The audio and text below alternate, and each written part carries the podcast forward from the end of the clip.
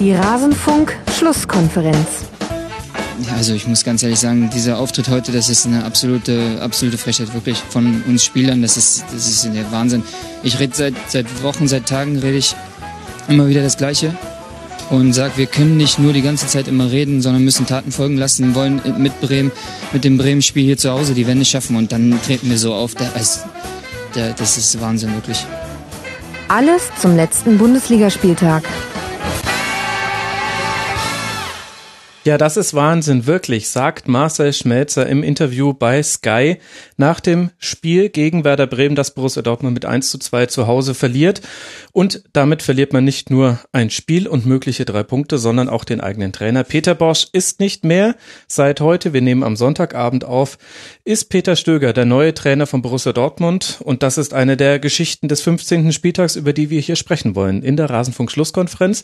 Und damit hallo und herzlich willkommen. Mein Name ist Max Jakob Ost. Ich bin der G-Netzer bei Twitter und ich bespreche diesen 15. Spieltag zu eurem Glück, zu unser aller Glück, nicht alleine, sondern mit zwei Gästen. Und zwar zu einen.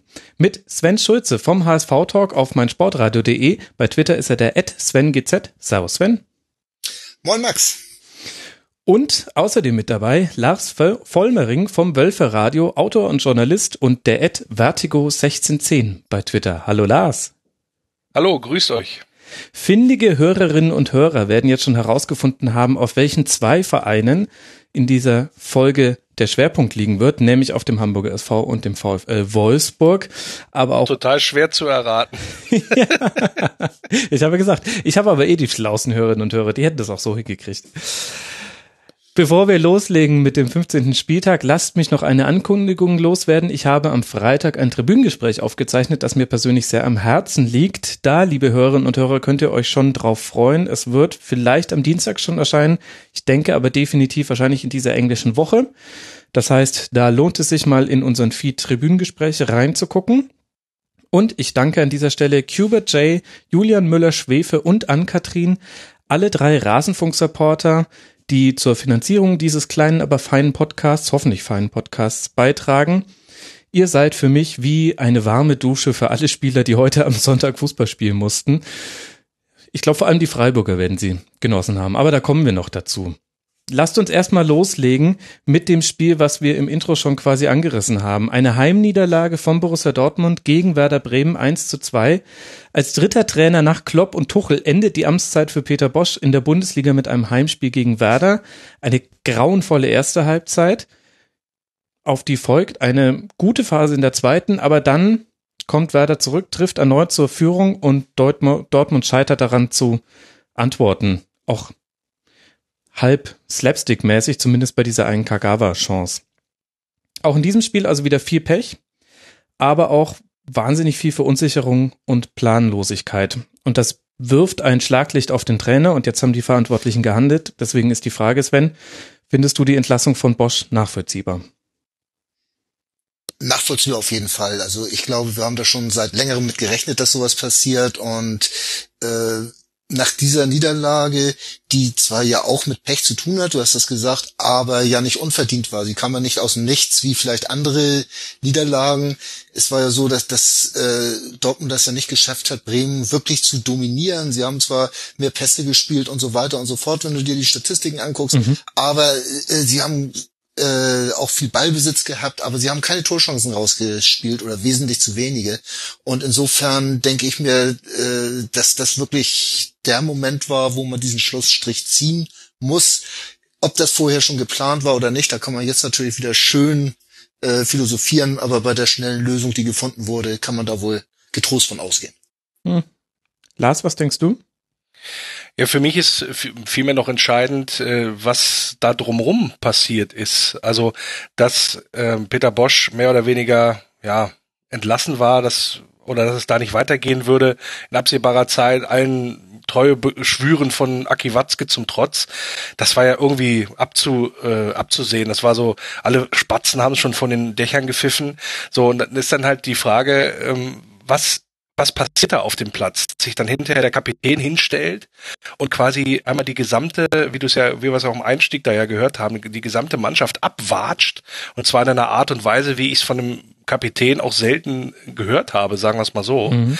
ähm, wo man dann tatsächlich ins Spiel geht eigentlich und sagt, also äh, gerade in der ersten Halbzeit, ihr habt es abgesprochen, da haben die ja nicht unbedingt für einen Trainer gespielt, ja, also das ist schon sehr, sehr merkwürdig. Also da, man muss sich fragen, stimmt's in dieser Mannschaft nicht? Grundsätzlich, ja, jetzt mal vom Trainer abgesehen. Und dann müssen sich natürlich auch die Verantwortlichen hinterfragen lassen, ob sie dieses Experiment Peter Bosch, wo alle im Sommer gesagt haben, oh, oder wo viele gesagt haben, alle will ich jetzt nicht sagen, aber wo viele gesagt haben, oh, ob das alles so funktioniert, äh, von Ajax da mit einer, Anführungsstrichen, mit einer mehr oder weniger so von einer Nachwuchstruppe orientiert. Ähm, ob das funktionieren kann bei einer Aktiengesellschaft wie, wie Borussia Dortmund, sage ich jetzt mal ein bisschen ketzerisch, das ist dann noch mal eine, eine andere Frage. Und da müssen sich äh, Aki Watzke und auch Susi Zorg mal tatsächlich auch hinterfragen, ob das alles so richtig ist, ob man dann tatsächlich, ja, da werden jetzt ja alle Tuchel-Freunde wieder aus der Ecke kommen und sagen, siehst du, haben wir euch gleich gesagt, ähm, ob man da sozusagen auch die richtigen Entscheidungen für den Verein getroffen hat. Und ich würde mal bei sagen, nein bei dieser Schmelzer-Geschichte war ja eigentlich das Bemerkenswerte, dass sie sich ja alle komplett in die Kabine zurückgezogen haben und Schmelzer, ich glaube, so eine Viertelstunde nach Spielschluss irgendwann rausgetavert kam und dieses Interview gegeben hat, als einziger, ähm, wo man dann jetzt sagen kann, dass da bestimmt schon ein bisschen oder ein paar Gespräche äh, stattgefunden haben und äh, ihm dann auch so ein bisschen, naja, vielleicht auch souffliert wurde, äh, was dann zu sagen wäre. Es klang so zwar sehr authentisch, was er gesagt hat, auch als Überzeugung. Äh, es war ja auch nicht von der Hand zu weisen, dass sie da Murks zusammengespielt haben. Ähm, aber ich hatte auch so das Gefühl, dass da schon relativ viel bekannt war und er auch schon äh, wusste, dass das auch mit dem Trainer nicht weitergehen würde. Oder mhm. zumindest ahnte. Und ich wundere mich halt, und das muss ich tatsächlich auch noch mit dazu sagen, ich habe ja, wir haben ja das Vergnügen gehabt, am ersten Spieltag äh, gegen Borussia mhm. Dortmund zu spielen und 3-0 auf der Hose zu bekommen, ja. Zu Hause. Und ich war im Stadion und habe mir das angeguckt, ja, zu Hause und habe mir angeguckt und habe gedacht, oh oh, das ist eine Truppe, die könnte tatsächlich den Bayern dies Jahr sehr gefährlich werden, weil die waren, die waren, äh, haben hinten nicht zugelassen und waren vorne bärenstark. So, und da frage ich mich auch, was ist da passiert in dieser, ja, in dieser Hinrunde bislang, dass das so völlig eingebrochen ist, weil da saß ja derselbe Trainer auf der Bank und da hat die, da hieß es, ich meine, da war der, haben ja gewisse Gazetten schon mit Peter der Große aufgemacht, in Anführungsstrichen, und gesagt, da war ja Dortmund am fünften Spieltag deutscher Meister. Ja, also das das, das ist ja ein Ding, da muss ja hinter den Kulissen was vorgefallen sein oder immer stetig bergab gegangen sein, dass dann so eine Leistung wie in der Champions League dann zu Buche stand oder auch zuletzt in der Liga. Was sind jetzt acht Siege, äh, acht sieglose Spiele oder was? Das ist ja schon ja nicht nachvollziehbar bei so einer Truppe, die jetzt irgendwie auf Platz acht oder was rumdümpelt. Und da frage ich mich natürlich wirklich, was ist da im Verein Borussia Dortmund los, dass man so abstürzen konnte? Aber Lars, auch da wieder, bei uns war es, glaube ich, der vierte Spieltag, das sage ich jetzt so aus dem Kopf mal raus, äh, auch 0 zu 3. Ich war auch im Stadion und habe mich eigentlich gewundert, wie schwach Dortmund in der Defensive war. Ja, äh, genau. Äh, mit ein bisschen mehr Konsequenz, mit ein bisschen mehr Gradlinigkeit hätten wir damals als HSV, der nicht übermäßig toll in Form war, äh, denen wirklich wehtun können. Sie waren offensiv so stark, dass sie auch noch hätten zwei, drei Tore mehr schießen können, auf jeden Fall. Aber wenn alles gut gelaufen wäre für uns, äh, dann hätten wir das Spiel offen gestalten können. Und äh, da hat ich schon gedacht, also so doll ist, sind die Dortmunder eigentlich gar nicht. Vorwärts, ja, ich sag dir, woran auf das jeden lag. Fall. Ich sag dir, woran das lag die vier Spieltage haben gereicht, um diesen Spielstil zu entschlüsseln. Dieses absolute Hurra nach vorne und äh, Hinten hast du halt mit, was weiß ich was, wenn da Sokrates oder Toprak spielen, dann hast du halt zwei, die eben nicht die Qualität haben eines Hummels, ja, der dann diese, diese Schwächen, wenn man vorne den Ball verliert, dann vielleicht auch ausgleichen kann. Und irgendwann haben natürlich auch alle anderen Trainer in der Bundesliga und insbesondere in der Champions League auch gemerkt, wie man gegen diese Dortmunder spielen muss. Und ich habe gesagt, der erste Eindruck war, Alter, sind die stark. Und mir graust es jetzt schon vor dem ersten, vor dem Bundesliga-Rückrundenstart, wenn wir in Dortmund auftauchen dürfen, wo dann jetzt der neue Trainer in Anführungsstrichen schön Zeit hat zur Vorbereitung, wo jetzt dann vielleicht auch dann die, ja, die, die Rucksäcke mit den schweren Steinen abgesetzt worden sind und dann vielleicht mit einem Neustart gegen den VfL Wolfsburg ja ein Zeichen setzen müsste, möchte für eine Rückrundenaufholjagd. Und da habe ich schon gar keinen Bock drauf momentan. Aber der Kader von Dortmund ist doch auch nicht mehr der, der noch vor zwei Jahren war. Wenn man das mal so sieht, also gerade so im Mittelfeld an Kreativität, Mkhitaryan, äh, oder oder auch Gündogan, äh, die fehlen, dass Reus noch verletzt ist und so weiter und so fort. Da kommt eins zum anderen. Äh, meiner Meinung nach ist dieser Kader, jetzt Dembele fällt natürlich auch an allen Ecken und Enden, äh, ist dieser Kader einfach nicht mehr, hat er nicht mehr diese Stärke und Ausgeglichenheit, die er noch vor zwei, drei Jahren hat. Hummels habe ich eben vergessen, äh, der ja auch noch fehlt gegenüber von vor zwei Jahren. Äh, das, das ist für mich eigentlich der Hauptgrund. Äh, das kann man mal spielweise und auch phasenweise bestimmt kaschieren, so wie Anfang dieser Saison. Aber auf Dauer wird das, ist mir da zu wenig Substanz, um eine Rolle zu äh, einzunehmen, also jetzt wirklich als als Bayernjäger Nummer eins oder oder da sogar auf Augenhöhe oder auch in der Champions League irgendwo was zu reißen. Äh, da fehlt's mir einfach. Es sind ja auch nur fünf Punkte auf Platz zwei bislang, ja. Also es ist ja jetzt auch nichts, dass da irgendwie was Champions League mäßig dazu komplett abgefahren wäre, ja. Oder ähm, das, das glaube ich, da, da sind ja noch alle Möglichkeiten auch in den kommenden Spielen.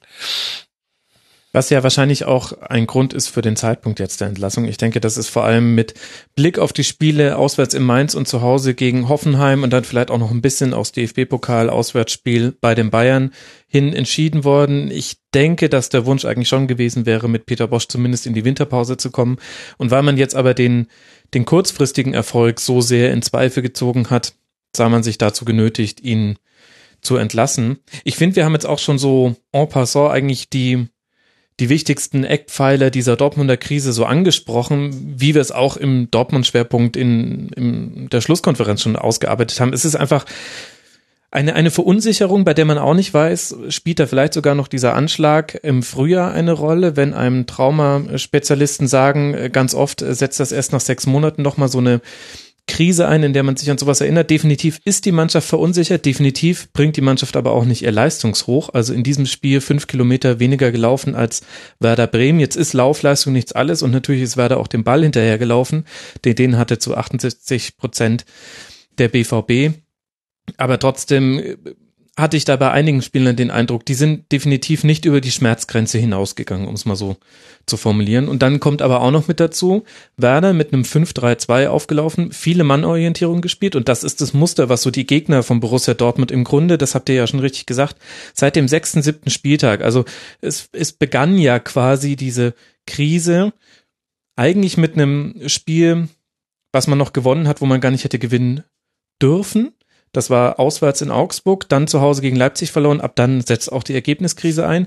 Und was alle Gegner in dieser Phase gemacht haben, war, mit Ausnahme von Leipzig, zumindest in Teilen des Spiels, eine Mannorientierung gegen Dortmund zu spielen. Und gegen die, ja, konnten sie sich nicht freilaufen. Und da hat dann aber auch Peter Bosch nicht die taktischen Mittel zugefunden. Also das ist dann, also jeder trägt so seinen kleinen Anteil dazu bei, dass es für Borussia Dortmund jetzt nach 15 Spieltagen nur auf Platz 18, äh, 8 Ganz so schlimm ist es dann doch nicht.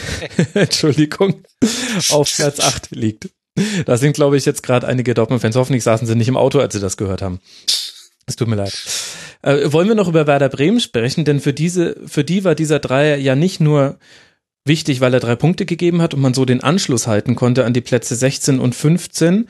Mit 14 Punkten hat man jetzt, 15 Punkte sind die Mannschaften davor platziert, sondern es war ja auch ein tolles Spiel von Bremen.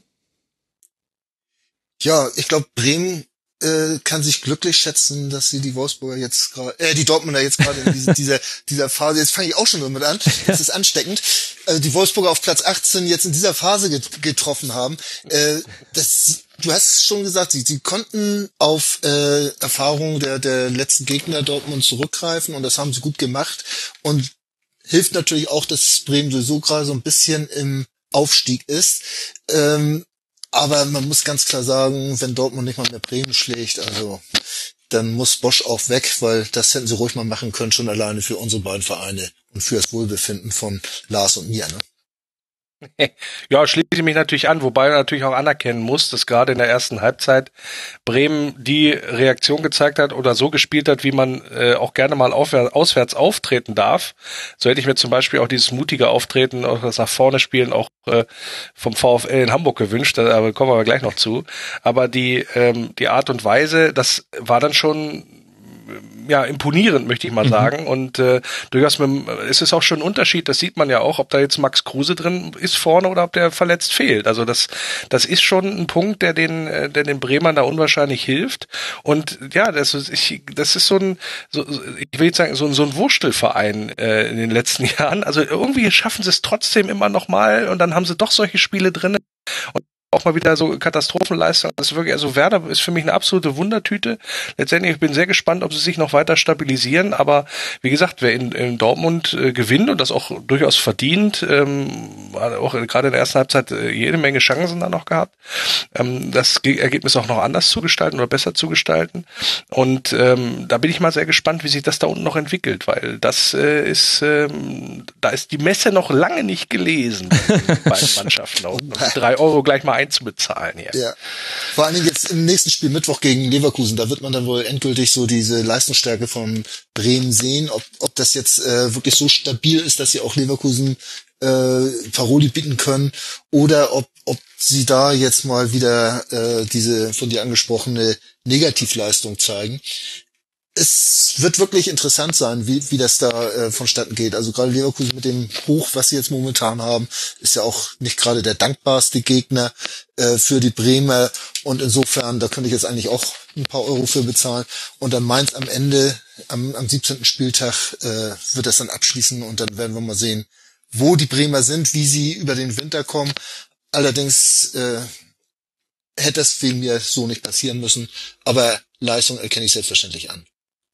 Ja, also gerade Gabriel Selassie, tolles Spiel gemacht. Max Kruse wieder die meisten Pässe seiner Mannschaft gespielt. Also das heißt, Dortmund hat es auch nicht geschafft, die Passwege auf ihn zuzustellen, was ja eigentlich möglich sein sollte, wenn man zumindest zeitweise mit zwei Sechsern spielt, wobei Bosch ja dann auch umgestellt hat.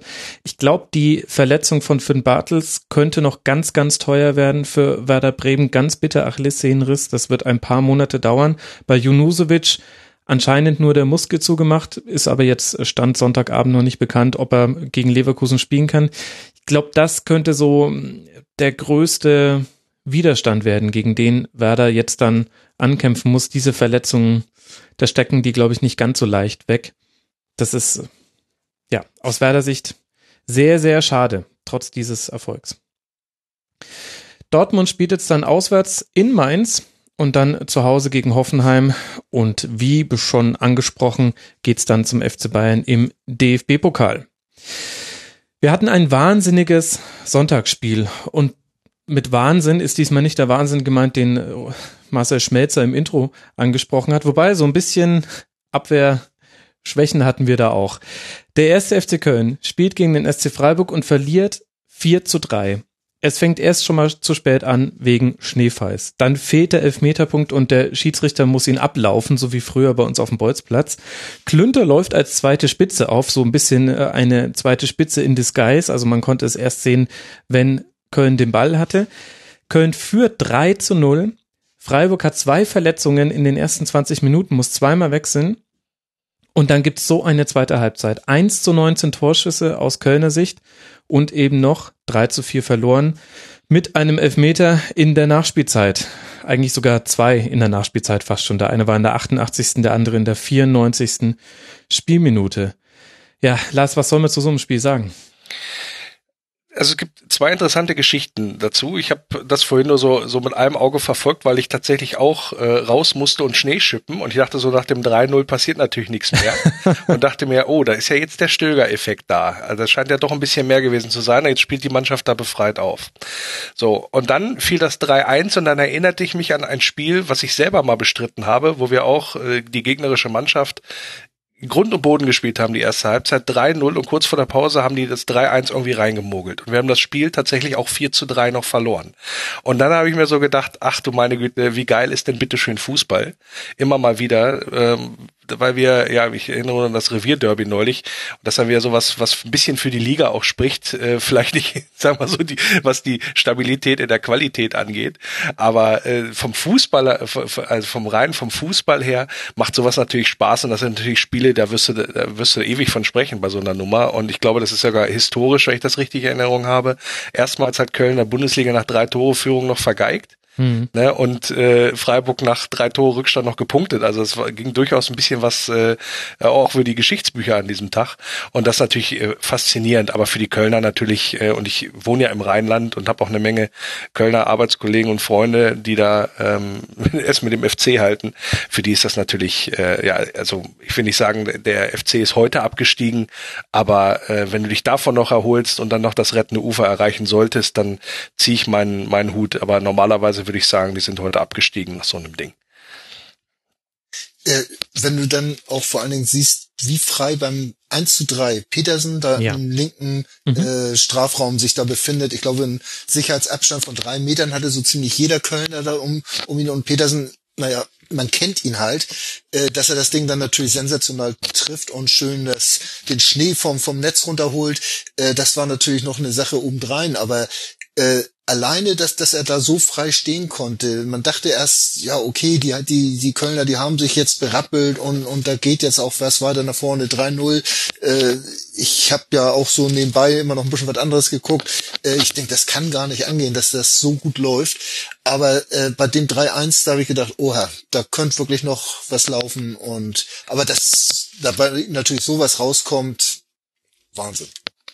Ja, also es ist, man hat, ähm, um da jetzt nochmal tatsächlich auch drauf zu gucken, klar, der Platz äh, war, äh, war scheiße und deswegen haben sie auch später angefangen, aber da mussten die Freiburger ja auch drauf spielen und da hat man gesehen, hinten raus, deswegen sind ja auch diese zwei ähm, Dinger passiert, die dann auch zu den Foul-Elfmetern äh, oder zu den Elfmetern geführt, da war ja nur einer, der andere war ja mit, mit Hand.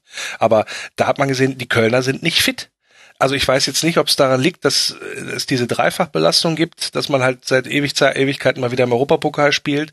Aber es ist nicht, es ist nicht so, dass ich das Gefühl hatte, ähm, dass, dass da viel entgegenzusetzen wäre, gerade auch körperlich. Da haben das, haben es dann die Freiburger, die sich ja vielleicht in der ersten Halbzeit auch geschont haben, kann man ja auch so interpretieren. Ähm, aber da hat man auch aus meiner Sicht sehr deutlich gesehen, woran es lag.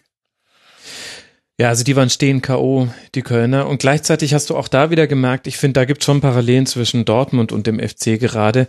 Einfach diese tief sitzende Verunsicherung. Denn das, was Köln in der ersten Halbzeit gut gemacht hat, dass sie eigentlich fast jeden Ball vertikal nach vorne gespielt haben. Sie haben es auch total ausgenutzt, dass Freiburg mit dem Untergrund in, der Anfangsphase nicht gut zurechtkam. Vom 0 zu 1 zum Beispiel rutscht, rutscht Lienhardt ganz kurz aus und deswegen ist er den entscheidenden Schritt langsamer als Klünter.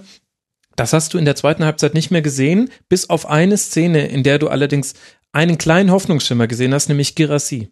Der hat ein wirklich gutes Spiel gemacht in diesem vollkommen wahnsinnigen Spiel und äh, der hatte äh, eine Szene in der zweiten Halbzeit, da hat er einen langen Ball bekommen, super angenommen, ganz klasse nach rechts gelegt und dann ein, ein Schuss, den dann äh, Schwolo halten konnte. Das war meiner Erinnerung nach die einzige Chance des FC in der zweiten Halbzeit. Da hast du aber gesehen, der hatte so eine Selbstverständlichkeit in dem ganzen Bewegungsablauf, die hast du ansonsten bei FC-Spielern in dieser Saison kaum erkennen können. Auf jeden Fall. Ähm, wenn man aber auch nochmal auf dieses, diese, diese Ermüdungsgeschichte zurückkommt, ähm, dieser Wahnsinn, wie Gerassi da mit der Hand in der, in der Schlussminute da, da zum Ball ja. geht, äh, das, das kann man sich ja überhaupt nicht vorstellen, äh, dass jemand äh, in der letzten Minute dann dann einfach so ein Blackout hat, dass dass er ohne jegliche Not ja eigentlich, weil der Gegner wäre kaum an den Ball rangekommen, so mit der Hand reingeht. Also da, da muss er ja total leer im Kopf gewesen sein und und das ist eigentlich wirklich dieses Zeichen.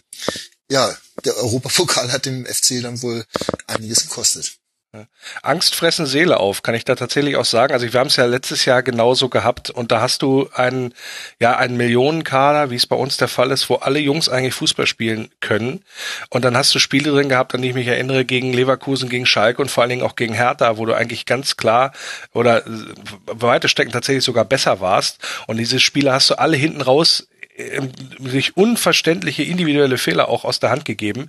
Deswegen kann, erkenne ich da sehr viel wieder, was äh, dem FC, FC Köln da gerade widerfährt. Und ähm, wenn dann noch dazu kommt, dass du nicht richtig fit bist und an, am Ende dann auch die, ähm, ja, die, die, diese, diese Fehler machst, dass dann tatsächlich so, so Blackouts, wie Sven das gerade gesagt hat, passieren, dann hat das natürlich das sind das die Ausprägungen. Ne? Die Kondition fehlt dir, deswegen wirst du unkonzentriert und bist verunsichert also Automatismen greifen, zu Auf einmal äh, das Ding an der Hand kleben und schon äh, ja vergeigst du die Nummer. Aber wie gesagt, ich glaube, das ist das ist nur nur ein Punkt. Auch da ist in, in Köln einiges einiges im Argen. Ähm, Gerade was so zu Beginn der Saison von äh, von von Schmatke und von Stöger gemacht worden ist, denn nämlich gerade kleinen Anthony Modest nicht so nicht so zu ersetzen ist, ist mir schon klar. Aber ähm, ich gab ja irgendwie noch eine, eine Mitteilung von den FC-Verantwortlichen, die sagen, wir hatten relativ frühzeitig das Gefühl, dass es zwischen Stöger und Schmatke nicht mehr funktioniert hat. Und äh, wir, haben, wir hätten reagieren müssen. Und das haben sie nicht getan. Und genau da liegt, glaube ich, auch eins oder einer der Gründe für diese Talfahrt letztendlich auch. Ja, aber ehrlich gesagt, da muss ich sagen, so ganz stilvoll ist das nicht. Und es ist so ein bisschen, als würde ich jetzt behaupten, ich hätte in der Saisonvorschau vorhergesehen, dass der FC Augsburg auf Tabellenplatz 7 steht, nach 15 Spieltagen. Und alle anderen ja, werden ja voll Idioten. Immer schlauer, das weißt du doch. Ja, also klar. ich muss aber sagen, das so erinnert mich auch wieder an den FC Köln von früher. Ja, genau, aber halt im schlechten. Und das ist das Traurige, hatte ne? das nicht. Genau, das ist ja. äh, wie ein ganz, ganz trauriger Referendar, das hatte keine Klasse. Klasse hatte aber der SC Freiburg. Ich finde, das fehlt mir so ein bisschen jetzt in der Besprechung, denn du musst ja auch erstmal diesen 0-2 Rückstand das aufholen. Ich fand, Rave hat vielleicht so, vielleicht war das so sein Breakthrough-Game beim SC Freiburg. Bisher hat, war Rave eher so ein uneingelöstes Versprechen. In dem Spiel war er richtig gut. Drei Torschüsse, sieben Torschussvorlagen, zwei Assists gegeben, gute Standards geschlagen. Das war ein ganz wichtiger Faktor in diesem Spiel. Richtig klasse. Und dann hast du mit Petersen halt einen, der nicht nur einen Volleyschuss nach Freistoß reinmacht, sondern auch noch zwei Strafstöße in der 90. Minute und der 94. Minute. Also auch richtig gute Performance vom SC Freiburg. Dann in der Summe.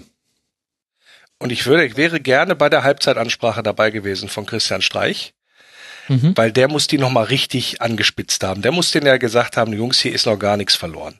Genau. Und dann gehst du raus und spielst den Gegner, der dich vorher wirklich ja an die Wand genagelt hat, sozusagen, spielst du dann schwindlig. Ja, mit, was ich hast ja gesagt, 19 Torschüsse oder 19 zu 1 Torschüsse oder so. Das ist wirklich, also, dass es da in der Truppe stimmt, was Moral und so weiter angeht, das ist wirklich, äh, ja, aller Ehren wert, soll ich mal sagen. Und wo du gerade Rave angesprochen hast, der hat ja auch noch, ähm, weiß nicht, äh, ob das äh, gesehen hast, der hat tatsächlich auch die meisten Kilometer auf dem Platz abgerissen noch mit dazu. Also das ist schon äh, nicht nur nicht nur was das Spielerische angeht, sondern auch das Läuferische sehr sehr stark gewesen. Mhm.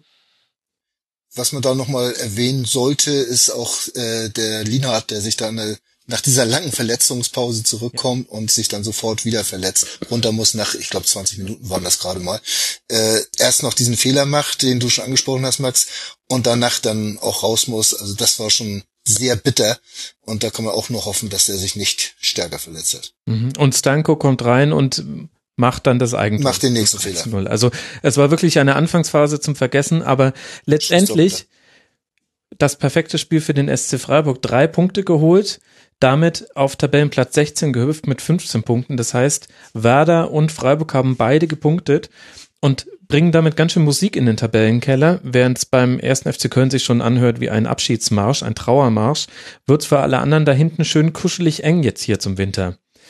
Köln muss jetzt dann zu den Bayern. Das ist jetzt, glaube ich, die nicht ganz dankbarste Aufgabe des nächsten Spieltags. Und der SC spielt zu Hause gegen Borussia Mönchengladbach schon am Dienstagabend und dann beim FC Augsburg und Werder Bremen im Pokal. Und wenn wir bei den Mannschaften sind, die da unten drin stehen, dann können wir an der Stelle jetzt auch mal über Mainz 05 sprechen, denn die warten auf dem 14. Tabellenplatz mit nur einem Pünktchen mehr als der HSV und der SC Freiburg. Die haben nämlich 16 Punkte. Und wie haben sie sich dieses eine Pünktchen geholt? Mit einem 2 zu 2 Unentschieden bei Raber Leipzig. Und meine Güte, was haben wir da schon wieder über den Videobeweis diskutieren können? Erst ermöglicht ein Videobeweis den Freistoß zum 1 zu 1, wobei da auch nochmal die Abwehr von Leipzig ganz gut mitgeholfen hat, indem sie Gulaschi ganz schön alleine gelassen hat. Der Freistoß wurde im Nachstoß, Nachschuss dann verwandelt. Dann bestätigt der Videobeweis einen Strafstoß zum 2 zu 1 für Leipzig und der Videobeweis hilft nicht den Leipzigern beim Foul von Jobamin an Werner in der Nachspielzeit. Das hätte auch ein weiterer Strafstoß werden können. Und es gab auch noch was fürs Herz. In diesem Spiel war wirklich alles drin. Emil Berggren hat wieder getroffen. Der Berggren-Watch, den ich ja aufgemacht habe, nach seiner langen Verletzung, er hat schon wieder getroffen. Ich mag es auch total, wenn mich Leute jetzt auf, sobald er trifft, kommen bei Twitter die Replies rein. Ach, da freue ich mich schon, wenn der Rasenfunk drüber spricht. Ich habe mich auch sehr gefreut. Also einfach ähm, diesen äh, Spieler bei dieser Verletzungshistorie ist das sehr zu gönnen. Aber jetzt ist die Frage, Lars, Über was wollen wir reden? Das Sportliche oder das Nicht-Sportliche? Also das, das, das Ding ist mit dem Videobeweis. Ich meine, ich bin ja auch arg gebeutelt, äh, was diese Sachen angeht und so weiter und so fort. Aber das sind so sind so Geschichten. Aber da kommen wir kommen wir ja auch gleich nach, nachher, was ich noch ein bisschen spektakulärer fand bei im Spiel Frankfurt gegen Bayern, mhm. äh, wo da ähm, äh, wo da der Videobeweis äh, auch nicht so funktioniert hat, wie man sich das vorstellen sollte oder wie es eigentlich mal angedacht ist. Ähm, deswegen würde ich würde ich das gerne an dieser Stelle Stelle ausklammern und auch gerne dann auch nochmal die Mainzer loben, weil normalerweise ist es ja so, ähm, dass Leipzig, Anführungsstrich, man hätte es dann hinterher, wenn die 2-1 gewonnen hätten, als Arbeitssieg abgetan, mhm. aber dann doch wieder im Stile einer Spitzenmannschaft, wie man ja so gerne sagt, hat man dann äh, den unangenehmen Gegner, der einem wirklich das Leben da auch sehr, sehr schwer gemacht hat ähm, und vor allen Dingen auch nach, nach äh, Schanz, weil sie ja beide Tore danach auch gefallen, ähm, dass man diesen Gegner eigentlich dann ja niedergerungen hat, wenn man das, wenn man nicht, das Spiel nicht 2-2 ausgeht, sagen wir es mal so. Insofern muss ich sagen, auch an der Stelle bleibt äh, Mainz alles, äh, alles gut, alles richtig gemacht an dem Punkt, weil da muss man erstmal ähm, äh, den Punkt mitnehmen in mhm. Leipzig bei so einer Mannschaft. Und äh, ich glaube, es Leipzig hat, äh, Mainz, äh, verwechselt es immer. Mainz hat, glaube ich, auch erst äh, drei Punkte geholt auswärts, wenn ich mich da richtig entsinne. Ähm, und da, äh, da muss man sagen, das in Leipzig, das zu machen, das ist schon, da ziehe ich auch meinen Hut, muss ich sagen. Genau, das sind jetzt die ersten drei Auswärtspunkte, die Mainz geholt hat. Der erste Dreier. Ich fand Sven, das. Nee, nee, insgesamt. Nee, nee, das sind drei wir insgesamt. Haben, wir haben nicht gewonnen. Das, das dritte ach, ach so, äh, äh, meine ich ja.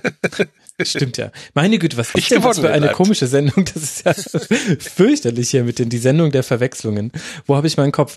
Was, wo ich mir aber sicher bin, ist, dass Mainz eine ganz andere Geschwindigkeit im Spiel nach vorne drin hatte. Ich fand da sowohl Kai Son gut, der hatte einige schöne Vertikalpässe, die er auch gut verarbeitet hat, und Holtmann hat da auch nochmal eine ganz andere Geschwindigkeit mit reingebracht. Könnte das vielleicht so die erste Andeutung sein, Sven, dass sich das Offensivproblem von Mainz 05 vielleicht langsam löst? Ich weiß es nicht. Ich glaube, äh, dass die Mainzer auch sehr von der äh, Leipziger äh, Tatenlosigkeit profitiert haben. Die haben sich ja wirklich zurückgezogen und haben die Mainzer machen lassen, nachdem äh, in der weite oder über weite Strecken der zweiten Halbzeit, die sind nicht mehr zwingend nach vorne gekommen und haben Mainz dann auch so aufgebaut.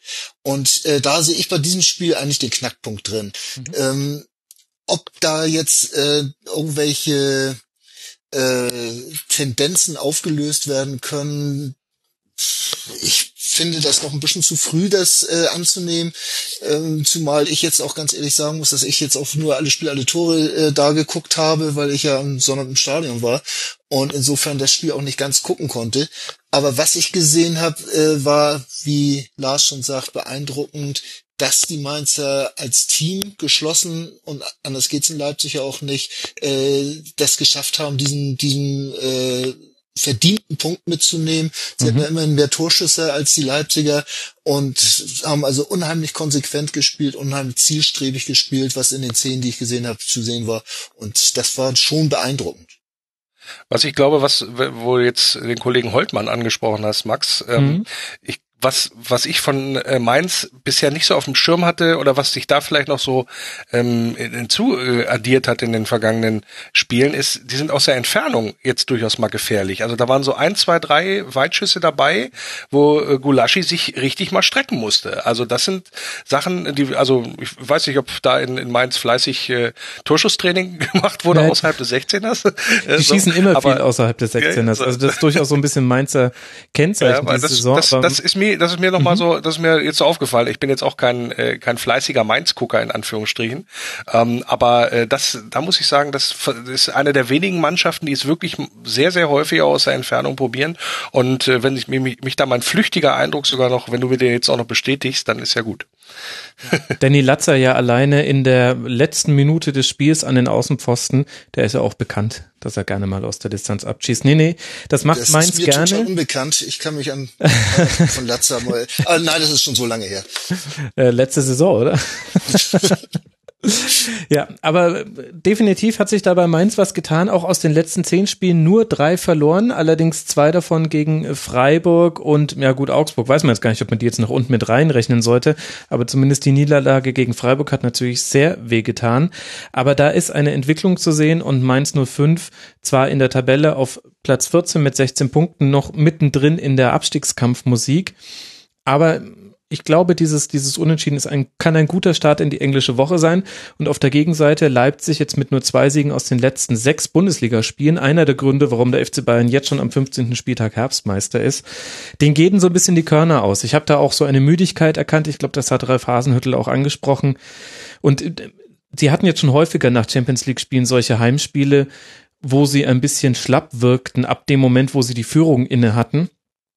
Und das ist aber jetzt mehrfach gut gegangen. In dem Spiel ist es jetzt mal in dem Sinne schief gegangen, dass es mal kein Dreier wurde, sondern ein Unentschieden. Aber vielleicht auch ganz normal. Zumal man ja auch sagen muss, dass die Mainzer, und das fand ich auch sehr, sehr überraschend dann letztendlich auch, die haben ja eine ganz, ganz, also gerade, dass das Kombinationsspiel und das Passspiel angeht, ganz, ganz bescheidene Quote da an den Tag gelegt. Das war ja, ich will nicht sagen, fast nicht mehr Bundesliga-tauglich insgesamt. Also sie mussten sehr viel dann auch dem, dem Ball wieder hinterherlaufen ähm, und äh, entsprechend dann noch die Zweikämpfe gestalten. Weil wenn du da unter 70 Prozent nur die Bälle an Mann bringst, dann bist du eigentlich äh, gerade, wenn, was das Aufbauspiel angeht, da bist du eigentlich in Leipzig mehr oder weniger verloren. Mhm. Weil wenn die dann, in, wenn die dann schnell umschalten können, dann hast du ähm, keine Chance. Ich glaube, so beim äh, beim 2-1, was ja dann von äh, beim, äh, beim bei der Führung von Leipzig, was Paulsen sehr gut mit der Hacke vorbereitet, ähm, da hat man es dann gesehen, da geht dann mal schnell die Post ab und dann hast du nämlich das Problem, wenn du dann den, vorher den Fehlpass dann gespielt hast. Insofern bemerkenswert, dass, äh, dass Mainz sich da tatsächlich auch in, den, äh, in das Spiel so wieder auch reingekämpft hat. Ja, ich glaube, es ist auch ein Zeichen des Risikos, was Mainz bei seinen Pässen genommen hat. Also da war eben dann sehr, sehr viel äh, Steilpass mit dabei und der kommt halt dann nur in einem von acht Versuchen vielleicht mal an. Wenn du aber mal was richtig Gruseliges hören willst in Sachen Passquote, dann muss ich nochmal zurückkommen auf den ersten FC Köln. Der hatte 53 Prozent erfolgreiche Pässe in dem Spiel gegen den SC Freiburg. Was war die Zahl von der ersten und zweiten? Das die äh, kann ich gleich noch raussuchen. Wenn Müsste ja dann 20 Prozent gewesen sein in der, in der zweiten Halbzeit. Ich glaube, man will das, äh, man will das gar nicht missen. Wahrscheinlich war das. Ja, nee, wir wollen nicht, wir wollen nicht über den ersten FC Köln irgendwie. Es tut nee, da sind leid. wir ja auch, da sind wir uns ja, glaube ich, auch einig, dass das nicht erstligatauglich ist. Also in der zweiten Halbzeit waren es äh, 49,5 Prozent. Das heißt, es kommt dann schon bedenklich nahe dem, was ich schaffe, wenn ich Fußball spiele. Und Gleichzeitig möchte ich mich für diese Beleidigung aber auch entschuldigen. Ja, da, da bin ich, da habe ich jetzt nicht das Maß gefunden, das tut mir leid. Sag mal, Max, aber eine Sache haben wir doch eigentlich noch vergessen. Ja. Wir haben äh, schon über Köln gesprochen, wir haben über Dortmund gesprochen. Jetzt spielt Dortmund ja das nächste Mal in Mainz, um den, den, diesen äh, Turnaround nochmal zu kriegen. Aber wir haben noch nicht gesagt, wie gut Stöger jetzt nach Dortmund passt. ja, naja. Da wird mich nämlich jetzt wirklich mal eure Meinung äh, interessieren, weil ich habe mich gefragt, als ich die, diese äh, das Interview gesehen habe und und ist gut so vom, vom Typ her mag er ja so ein bisschen dahin passen und so weiter, aber auch als Trainer ist Stöger jemand, der jetzt mit dem Millionarus wesentlich besser auskommt als ein Peter Bosch. Ich weiß es nicht. Lars, was meinst du denn? Das, das, der beste Spruch, den ich dazu gehört habe, war, äh, wenn einer weiß, wie, er, wie man drei Punkte holt, ist es ja Peter Stöger. Ja, also bei, wenn er, wenn er das übertragen kann nach Dortmund, dann äh, war es wahrscheinlich nicht die richtige äh, Entscheidung. Aber mir hat halt gefallen, also sagen wir so, erstmal finde ich es total krass, das muss ich sagen. Nach so einer kurzen Zeit, mitten in der Saison, am, ich glaube Anfang Februar spielst du schon wieder gegeneinander, gegen deinen alten Verein in Anführungsstrichen, dann tritt da die Führung in Köln nochmal sozusagen nach gegen dich und so. Also da ist ja, das muss man man jetzt auch mal von der menschlichen Seite sehen. Ne? Also was ist in dem, was, was muss in dem vorgehen, dass der sagt, du, ich mache jetzt mal nicht zumindest Pause bis zum Sommer, sondern ich stürze mich gleich wieder in, äh, zu, beim nächsten Krisenverein rein. Also entweder ist der gute Herr Stöger ein bisschen masochistisch veranlagt oder der hat einen unerschütterlichen Glauben, dass er tatsächlich auch dieses Riesenschiff Borussia Dortmund da äh, wieder auf Kurs bringen kann. Und da bin ich, bin ich mal sehr gespannt äh, und teile dann sozusagen auch deine Skepsis, Sven, ob das so funktionieren kann, ähm, weil ähm, ich denke mal, einer der Gründe, warum man äh, ihn jetzt auch geholt hat, ist, dass er gerade in der Defensive die Stabilität reinbringt, die er in der ja, vergangenen, vorvergangenen Saison in, in Köln, sag ich mal, eingebaut hat. Da waren ja sau viele 0-0 und 1-0 knappe Geschichten dabei und so weiter und so fort. Ähm, also jetzt ist man halt von dem Offensiv-Hurra-Trainer äh, weg und hat sich jetzt den, den zumindest in der Anfangsphase Defensiv-Hurra-Trainer dann äh, geholt. Und da bin ich mal gespannt, ob das funktioniert, ob das allein vom, vom Ansatz her nach Dortmund passt. Ähm, da bin ich mir, bin ich mir echt nicht sicher, ehrlich gesagt. Ich würde es würd sogar eher negativ sehen, aber das kann natürlich sich auch erledigt haben im neuen Jahr. Wie gesagt, sehe ich sehr ähnlich und deswegen war ich so gespannt, was ihr dazu meint. Was, was ist dein Meinung, Max? Ich sehe es nicht ganz so kritisch. Also wo ich auf jeden Fall zustimme, ist, dass es sich irgendwie merkwürdig angefühlt hat, Peter Stöger sofort auf dieser Pressekonferenz auch zu sehen. Ich weiß auch nicht, wie ich das persönlich einschätze, dass man davon spricht, den eigenen Trainer mit Stil, also entlassen zu haben und der habe das mit Stil aufgenommen und man sagt das, während dessen Nachfolger schon direkt neben einem auf der PK sitzt. Vielleicht gab es da irgendwelche terminlichen Zwänge, das so machen zu müssen, ist eine englische Woche. Ich fand es aber unglücklich von der Außendarstellung her und es hat sich nicht gut angefühlt, fand ich. Ich finde das, ähm, also mir hätte das aus Peter Bosch Sicht auf eine Art und Weise wehgetan und ich fand es auch so etwas merkwürdig, genau aus den Gründen, die ihr auch schon beschrieben habt. Ansonsten glaube ich, dass es nicht darum geht, ob Peter Stöger mit Millionarios oder anderen Charakteren nicht umzugehen weiß. Also wenn Peter Stöger, glaube ich, eins gezeigt hat an seinen Stationen, Austria Wien und jetzt eben der SFC Köln, dann war es, dass er schon den Zugang zu Spielern meist findet und es auch schafft, da ein Zusammengehörigkeitsgefühl herzustellen. Und selbst wenn er das nicht schaffen würde, wäre es insofern nicht schlimm, weil er jetzt erstmal die Interimslösung ist. Der Auftrag an Peter Stöger ist, bring Stabilität rein. Versuch uns die Verunsicherung zu nehmen, die vermutlich aus einer Reihe von Gründen existiert.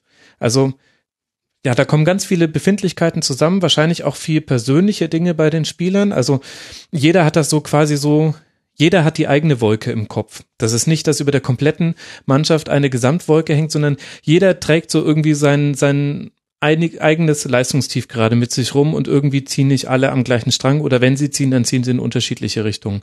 Und das muss er hinbekommen und dafür ist Stöger, glaube ich, der richtige Mann. Das traue ich ihm zu, dass er da nach der Winterpause, jetzt vorher, das ist zu kurz, dass er da wirklich eine Stabilität hinbekommt, denn das kann er defensive Abläufe einstudieren, Automatismen bilden, ja. den, den Spielern auch Anweisungen zu geben, die so klar und verständlich sind und auch so weit auf die Spieler eingehen, auf das, was die Spieler auch spielen wollen. Das ist vielleicht der eine Unterschied. Ich glaube nicht, dass Dortmund weiter so hoch stehen wird wie unter Bosch. Das dürfte er hinkriegen. Und dann müsste das eigentlich, ehrlich gesagt, bei diesem Kader und bei dieser offensiven Qualität auch, müsste das dann auch reichen, damit man die Saisonziele erreicht.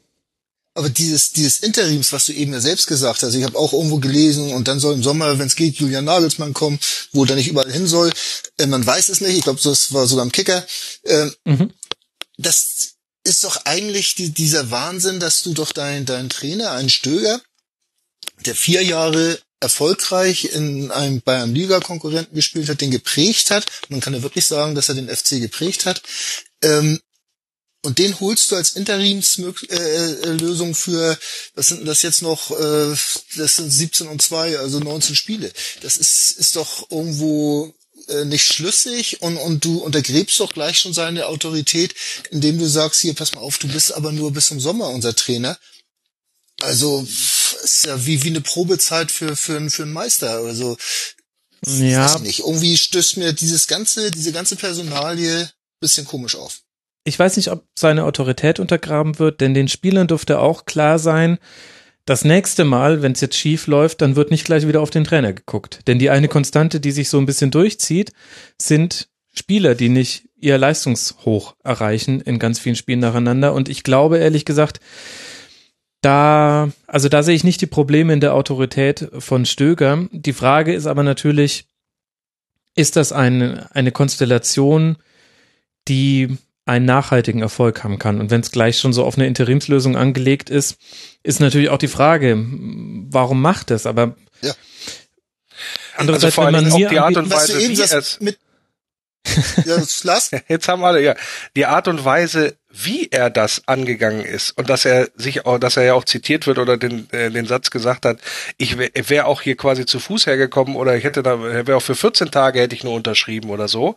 Das sozusagen, klar, das ist dann dem neuen Arbeitgeber vielleicht auch nochmal ein bisschen was um den Bart schmieren und so weiter und so fort, aber letztendlich ist es ja so, normalerweise lässt du dann erstmal die Arbeit, deine Arbeit für sich sprechen in dem Sinne und ähm, guckst nicht darauf, was dann irgendwann jetzt mal sein wird. Und, Max, da muss ich, ich will nicht sagen, wie ich dir widersprechen, aber lass die beiden Spiele jetzt mal nicht erfolgreich sein, die jetzt da noch kommen am Dienstag und am, äh, am Freitag und lass Ja, vielleicht ja nicht noch über Stöger geredet, Ja, ja, ne? nee, warte, warte, das hat, Ja. wir haben, ich habe ja, ich hatte ja die Situation gehabt.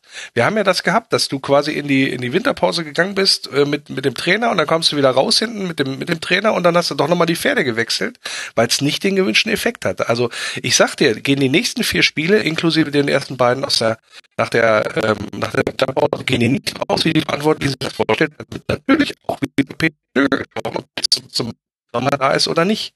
Also da bin ich, bin ich fest von überzeugt, dass das in Dortmund wieder, dass das in Dortmund passieren würde. Und die Spieler sitzen letztlich am längeren Hebel. Also die bleiben da. Du kannst nicht, ist ja auch wieder äh, mit, mit einem Groschen als Sparschwein, äh, nicht die Mannschaft austauschen. Also du wirst immer wieder eher den Trainer austauschen, als dass du jetzt diesen, diesen äh, halben Kader vom Hof jagst.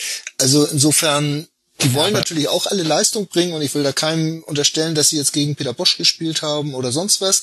Aber äh, wenn die irgendwo merken, dass sie nicht zum Zuge kommen unter einem Stöger, das muss der schon sehr geschickt machen, als gerade als Interimslösung, um die, diese Spieler zu erreichen und auch gerade die Spieler, die nicht zum Zuge kommen, äh, ja, äh, griffig zu halten und einsatzbereit zu halten. Da bin ich fest von überzeugt. Und was man auch nicht unterschätzen darf in Dortmund ist jetzt langsam tatsächlich dann auch der Kredit bei den Fans fast völlig aufgebraucht.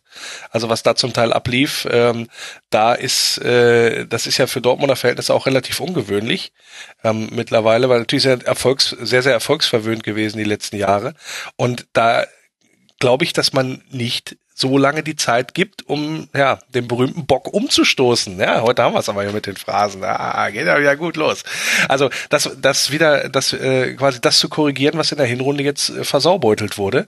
Ähm, da glaube ich, wird das Publikum noch mal ein gewichtiges Wort mitsprechen jetzt in den nächsten Spielen. Ich würde mich ja sogar dazu hinreißen lassen, das wird eine spannende Geschichte. Ich habe gerade schon überlegt, ob ich bei einem ehemaligen Köln-Trainer die Formulierung den Bock umstoßen dann kritisch anmerken möchte. Aber äh, lassen wir das stecken. Ich weiß es nicht. Ich sehe es nicht ganz so kritisch wie ihr, denn ehrlich gesagt, ähm, jetzt habe ich schon wieder ehrlich gesagt gesagt, es tut mir leid. Ähm, das, äh, das sehe ich jetzt nicht kommen, dass da eine weitere Trainerrochade kommt. Selbst wenn die Ergebnisse ausbleiben, wird sich, glaube ich, der Fokus eher auf die Mannschaft legen. Und äh, die interessantere Frage ist für mich, was macht Peter Stöger jetzt mit diesem Kader, den er da zur Verfügung hat? Ich habe ihn noch nie bei einer offensiv starken, bei einer so offensiv stark besetzten Mannschaft gesehen. Ich bin gespannt, was er da draus zaubert. Und ich glaube, in den ersten Spielen geht es erstmal um Stabilität und dann gucken wir einfach mal. Und ich denke, er wird auch gesehen haben, wie Gegner gegen Borussia Dortmund verteidigen und ob er darauf schon Antworten hat. Das finde ich, wird spannend sein zu sehen. Aber definitiv werden wir, glaube ich, über den BVB in dieser Saison noch häufiger sprechen und dann ja auch über die Frage, ist es jetzt eine Interimslösung? Wer kommt denn jetzt? Aber meine Güte, wir haben jetzt den ersten Tag eins der kurzen oder längeren Amtszeit Peter Stöger. Da können wir uns jetzt auch mal entspannt zurücklehnen und können sagen, okay, da gehen noch ein paar Monate ins Land und dann reden wir da nochmal in Ruhe Ja, aber drüber. dieses Gerät ist ja hausgemacht von Dortmund. Und das ist das Schlimme dabei, dass es hausgemacht ist, dass man gleich weiß, okay, das ist als Interimslösung geplant. Also für mich unverständlich. Aber egal. Wir gehen weiter. Genau, lass mal weitergehen. Ja, Wir hatten wollt auch ihr mal das? Trainer bis auf weiteres. Da kenn, also mit komischen Trainergeschichten kenne ich mich aus. Also da könnte ich dir ein paar zum Besten geben. Das glaube ich, das glaube ich. Ich frage mich aber, aber, ob ihr euch das gut überlegt habt mit dem Lass mal weitergehen, denn das nächste Spiel, über das ich sprechen möchte, war ein Instant-Klassiker dieses 15. Bundesligaspieltags. Wir werden dieses Spiel wahrscheinlich nochmal in voller Länge in sämtlichen Zusammenschnitten der Highlights dieser Saison sehen. Ich möchte sprechen über ein 0 zu 0 zwischen den Hamburger SV und dem VfL Wolfsburg. 3 zu 0 Schüsse aufs Tor gab es in diesen 90 plus x Minuten. Keiner ging rein. Es war zäh, es war regnerisch, es war ich weiß gar nicht, was es war. Also das Seufzen Schönes fasst, glaube ich, schon ganz gut zusammen. Es Ja, war schlimm. Also für mich war es ganz schlimm. warum? Ganz schlimmes Spiel. vor allen Dingen auch von, von, äh, von unserer Seite aus, fand ich.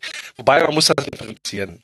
Also, ähm, glaube ähm, insgesamt, äh, dass der VfL Wolfsburg äh, defensiv stabil, einigermaßen stabil gestanden hat. Dass du auswärts ähm, so ein, zwei, drei Chancen mal zulässt, das ist okay. Mhm. Äh, glaube ich, das ist, das ist normal. Aber was natürlich wenig bis gar nicht erfreulich war, das ist die Geschichte, was da nach vorne ging. Also wenn du mit so einer Offensivpower äh, antrittst äh, und der Trainer äh, bei allen vor ja vorherigen Gesprächen und Pressekonferenzen sagt, wir müssen da äh, aufpassen. Das ist eine Frage der Mentalität und der Haltung, die wir da an den Tag legen in diesem Spiel. Und dann gehst du da ja eher so, äh, wir, wir, wir lösen das irgendwie alles mal ein bisschen, ich will nicht sagen Hackespitze eins, zwei, drei, aber nicht mit dem nötigen Biss, nicht mit der nötigen Präzision, nicht mit der nötigen äh, Präsenz. Dann ist das natürlich viel zu wenig dann nach vorne und ähm, ich nehme auch eine Sache positiv mit. Dieses Spiel hätten wir in der vergangenen Saison ganz, ganz sicher verloren, bin ich mir ziemlich sicher. Und das mit Fug und Recht, äh, muss man noch dazu sagen, ähm, weil also ich bin ja nun nicht bekannt dafür, ein Wolfsburg-Fan zu sein. Ich war trotzdem absolut enttäuscht von dem, was ihr da äh, geleistet habt. Also ich kann deine Verärgerung durchaus nachvollziehen. Mein Ärger ist natürlich bei uns gerade in der Chancenauswertung und auch gerade in den Zugriff im, im, im letzten Drittel, der teilweise wirklich zu schwach war. Äh, wenn ich zum Beispiel die größte Chance war ja eigentlich als Hunter mitten im Strafraum drei Meter über Ball gelatscht hat. Und mit seinem ja, das, das kenne ich. Das konnte er bei uns auch super. Ja, das du, ich könnte dir Geschichten erzählen, aber äh, da, da gehen dir, da rollen sich dir die Fußnägel auf, wenn du da im Stadion stehst. Und äh, das, das war eigentlich der helle Wahnsinn, dass Fieder Art sein Ding da nicht reinmacht und äh, hätte quergelegt zur Hand, äh, ja, hätte er über den Ball getreten. Also was soll's, ne? Besser, dass er es selbst versucht hat. Also das war schon eigentlich das, was mich am meisten geärgert hat. Ansonsten habe ich mich eigentlich gewundert, dass wir relativ wenige lange Bälle gespielt haben, dass wir hm. sehr oft fast schon krampfhaft versucht haben, hinten rauszuspielen. Ob das nun alles nur mit Sammers Kritik zusammenhängt nach dem Freiburg-Spiel, ich weiß es nicht, aber wir haben uns teilweise in der Kurve angeguckt und gerade so in der ersten Halbzeit ein paar Mal, als es dann wirklich wieder durch den Strafraum zurückging und wirklich mit Passspiel da irgendwo raus. Oha, ob das mal gut ging? Es ging gut an dem Tag, aber ich glaube, an einem anderen Tag wird das nicht so gut gegangen. Weißt du, was meine Theorie dazu ist? Na?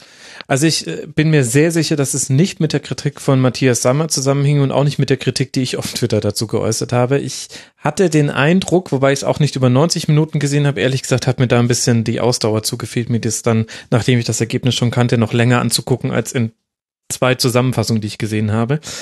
Ich hatte den Eindruck, Teil des Plans war, den VfL Wolfsburg zu locken weil man wusste, die stehen defensiv sehr, sehr gut und vor allem das Zentrum ist in der Regel einfach dicht mit Giavogi und Arnold in der Mitte und dann ja auch starken Innenverteidigern.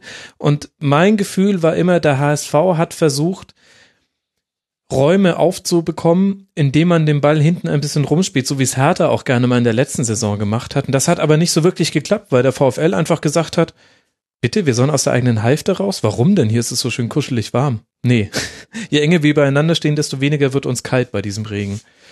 Und da war ich aber, Lars, auch wirklich enttäuscht vom VfL und ich frage mich, wenn wir, wenn ich auch an dieser Stelle kritisiere, wie der HSV das Auswärtsspiel in Freiburg angeht, da muss ich an der Stelle auch sagen, ist es echt der Anspruch vom VfL Wolfsburg zum HSV zu fahren und zu sagen, erstmal hinten keinen reinbekommen?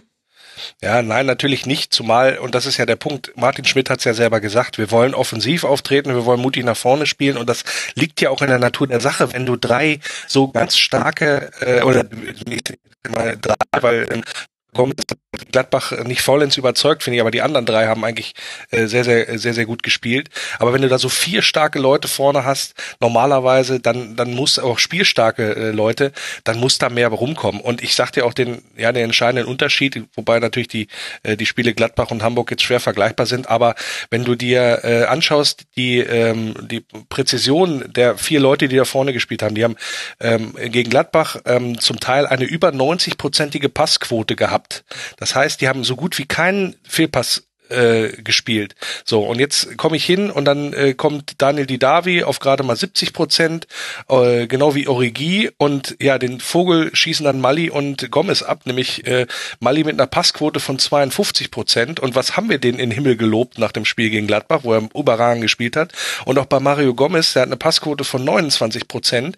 Das ist, ne, das ist, ja, das ist, ich will nicht sagen katastrophal, aber das ist natürlich etwas, was ähm, dann nicht dazu führt, dass man in irgendeiner Form sich Torchancen rausspielen kann. Da vorne, wenn die vier Spieler und äh, Origi ist ja dann auch folgerichtig rausgewechselt worden ähm, und ähm, beziehungsweise sagen wir mal so, Martin Schmidt hat ja alle äh, alle drei Spieler ausgewechselt, Origi, Didavi und Mali. Ähm, ähm, und das sagt auch schon eine Menge aus. Ja, und das ist das, was da sehr, sehr ja, enttäuschend dran ist. Auf der anderen Seite müssen wir auch jetzt mal sagen, äh, so ein Spiel wie gegen Gladbach machst du auch nicht alle Tage und das Gebilde VfL Wolfsburg ist noch nicht so stabil, dass man sagen kann, äh, wir fahren nach Hamburg und hauen sie alle weg. Ja, das geht, das geht glaube ich nicht, aber ähm, ich trotzdem darf man ein Stückchen mehr erwarten. So. Das war ungefähr so eins zu eins das, was ich auf Sammers Kritik äh, äh, nach dem Freiburg-Spiel gesagt habe. Äh, man spielt nicht jedes Mal so wie gegen Hoffenheim, haut die mal eben 3-0 weg. Und äh, wenn es beim nächsten Spiel ja auch der Gegner nicht passt, das muss man ja auch immer dazu sagen, dass der HSV das ja auch nicht ganz schlecht gemacht hat in der Defensive. Nee, das haben sie sehr gut gemacht. Also ja, das, vor, allen Dingen, vor allen Dingen das frühe Anlaufen. Frühe das ist etwas, was man, was man, äh, wo, wo Wolfsburg überhaupt nicht mit klargekommen ist. Genau. Mhm. Ähm, dieses, diese, diese Spielentwicklung, wo man dann ähm, tatsächlich auch mal in die Räume gekommen ist, weil das war das Geheimnis, gegen Gladbach da auch in die Halbräume dann letztendlich zu kommen und dann mit enger Ballführung und guten Kombinationen dann die Torchancen rauszuspielen. Und das hat überhaupt nicht funktioniert. Da waren auch einige lange Nahtdinger dabei, wo du, ähm, wo, wo Mario Gomez mir auch einfach auch leid getan hat, äh, wenn du da äh, quasi je, jedes Mal hoch musst da in die Kopfballduelle gegen gegen Mavrei und gegen gegen Papadopoulos. Das ist undankbar, sagen wir es mal so. Und da kannst du als Stürmer nur Scheiße aussehen letztendlich. Er hat ja auch ein bisschen die Nerven verloren gegen Papadopoulos mit seinem Tritt. Dumm, ne? Also ich, ich finde ja, äh, also ich, ich will das nicht zu hoch hängen und, und ich hätte ihm dafür eine gelbe Karte gezeigt, weil er auch nicht zugetreten hat und durchgezogen hat oder sonst was. Aber äh, sich dann noch hinzustellen, ich habe das gemacht, weil der andere kein Sportsmann ist, also boah, da gehört schon ein bisschen was dazu an, an Brust. Also das muss ich schon sagen. Das hat mich erinnert an seine Fehde mit Mike Franz. Ich weiß nicht, ob ihr euch daran noch erinnern könnt. Der ja, ja, das wurde, das kam ja auch gleich wieder auf äh, aufs Tableau ah, okay. sozusagen, aufs Tapet. Aber die ähm, die die Frage die Frage ist ja, also man muss das äh, aus meiner Sicht ähm, ähm, trennen. Also sind sind da zwei Sachen sind da ja angesprochen worden. Das erste ist äh, und das hat er ja auch selber gesagt, wenn er da mit Rot vom Platz geht, darf er sich nicht beschweren und das darf nicht passieren. So und das ist auch nicht, das ist auch nicht zu entschuldigen. Das finde ich auch nicht, das finde ich auch nicht äh, korrekt, wie er sich da verhalten hat. Punkt abgehakt, Schluss. Das zweite ist, nämlich das, was er, ange, äh, was er äh, auch angesprochen hat, und das finde ich auch gut, weil das so, eine Art von Kollegenscheld ist in der Bundesliga durchaus nicht üblich.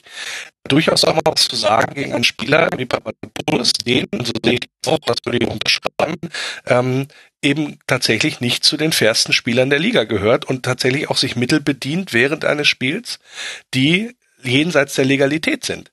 Und das mal deutlich auch zu sagen und im Sinne auch von wegen, ich bin hier, ähm, was hat Mario gesagt? Er hat gesagt, von wegen, er äh, irgendwas äh, kriegt einen Schlag gegen den Kopf und hält sich's Knie und umgekehrt und gibt den sterbenden Schwan. Und ich erinnere auch an die Szene aus dem Spiel gegen Köln, äh, wo ähnliches davor gefallen ist, ja.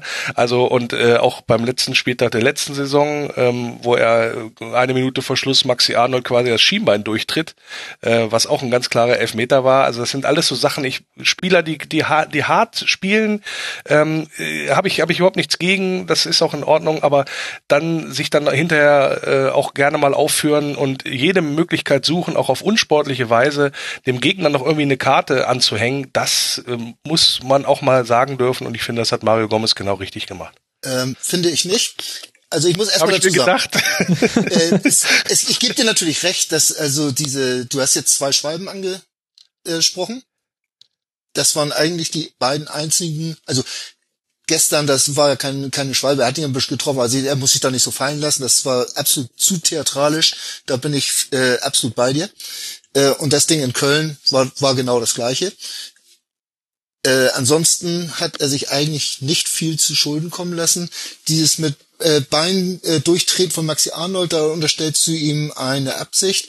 Dies sehe ich so nicht und äh, da finde ich auch so ein bisschen, finde ich also äh, zu einseitig ausgedrückt. Also das war eine Szene, die sehr unübersichtlich war äh, und da einem Spieler Absicht äh, zu unterstellen, Beinen durchzutreten, da können wir nachher noch über andere Szenen sprechen, äh, wo das ja. eher der Fall gewesen ist.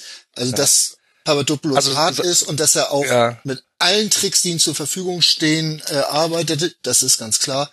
Aber andersrum, man sagt immer, solche Leute brauchst du in deiner Mannschaft und äh, solche Leute hat mehr oder weniger jeder in seiner Mannschaft, wo es dann auch irgendwo an Rande der Legalität und vielleicht auch mal ein Tickchen weiter äh, drüber hinausgeht. Äh, Finde ich nicht so dramatisch, wie du es eben dargestellt hast. Ja, äh, äh, verstehe ich natürlich, dass du das nicht so siehst. Ich würde auch, äh, wenn es um die Spieler meiner Mannschaft geht, würde ich wahrscheinlich eh nicht argumentieren. Ähm, letztendlich ist es so, dass, und da gab es ja am Samstag auch einige Zweikämpfe, es gibt ja fast keinen Zweikampf, wo äh, Papadopoulos nicht die Verletzung des Gegners zumindest billigend in Kauf nimmt. Das ist ja, da, da sind ja Gretchen oh. dabei, wo, da sind nee. ja Gretchen dabei, Sorry. die kommen aus fünf, 15 Meter äh, über, den über den Boden geschlittert. Aber er hat also, ein so schon, geiles ne? Timing dabei, Lars. Ja. Also, dass du da jetzt unterstellst, dass er jedes Mal die Verletzung der Gegner das, in Kauf nimmt. Das, also das, ja, ja, das lasse ich, das lasse ich, ich, ich stehen. Ja, es ist, ist, ist ja auch okay. Ist, äh, ist ja, ist ja den Eindruck, äh, ist ja nur der Eindruck, den ich habe und den gibt's ja auch schon auf, äh, auch auf den vergangenen Stationen, die er hatte.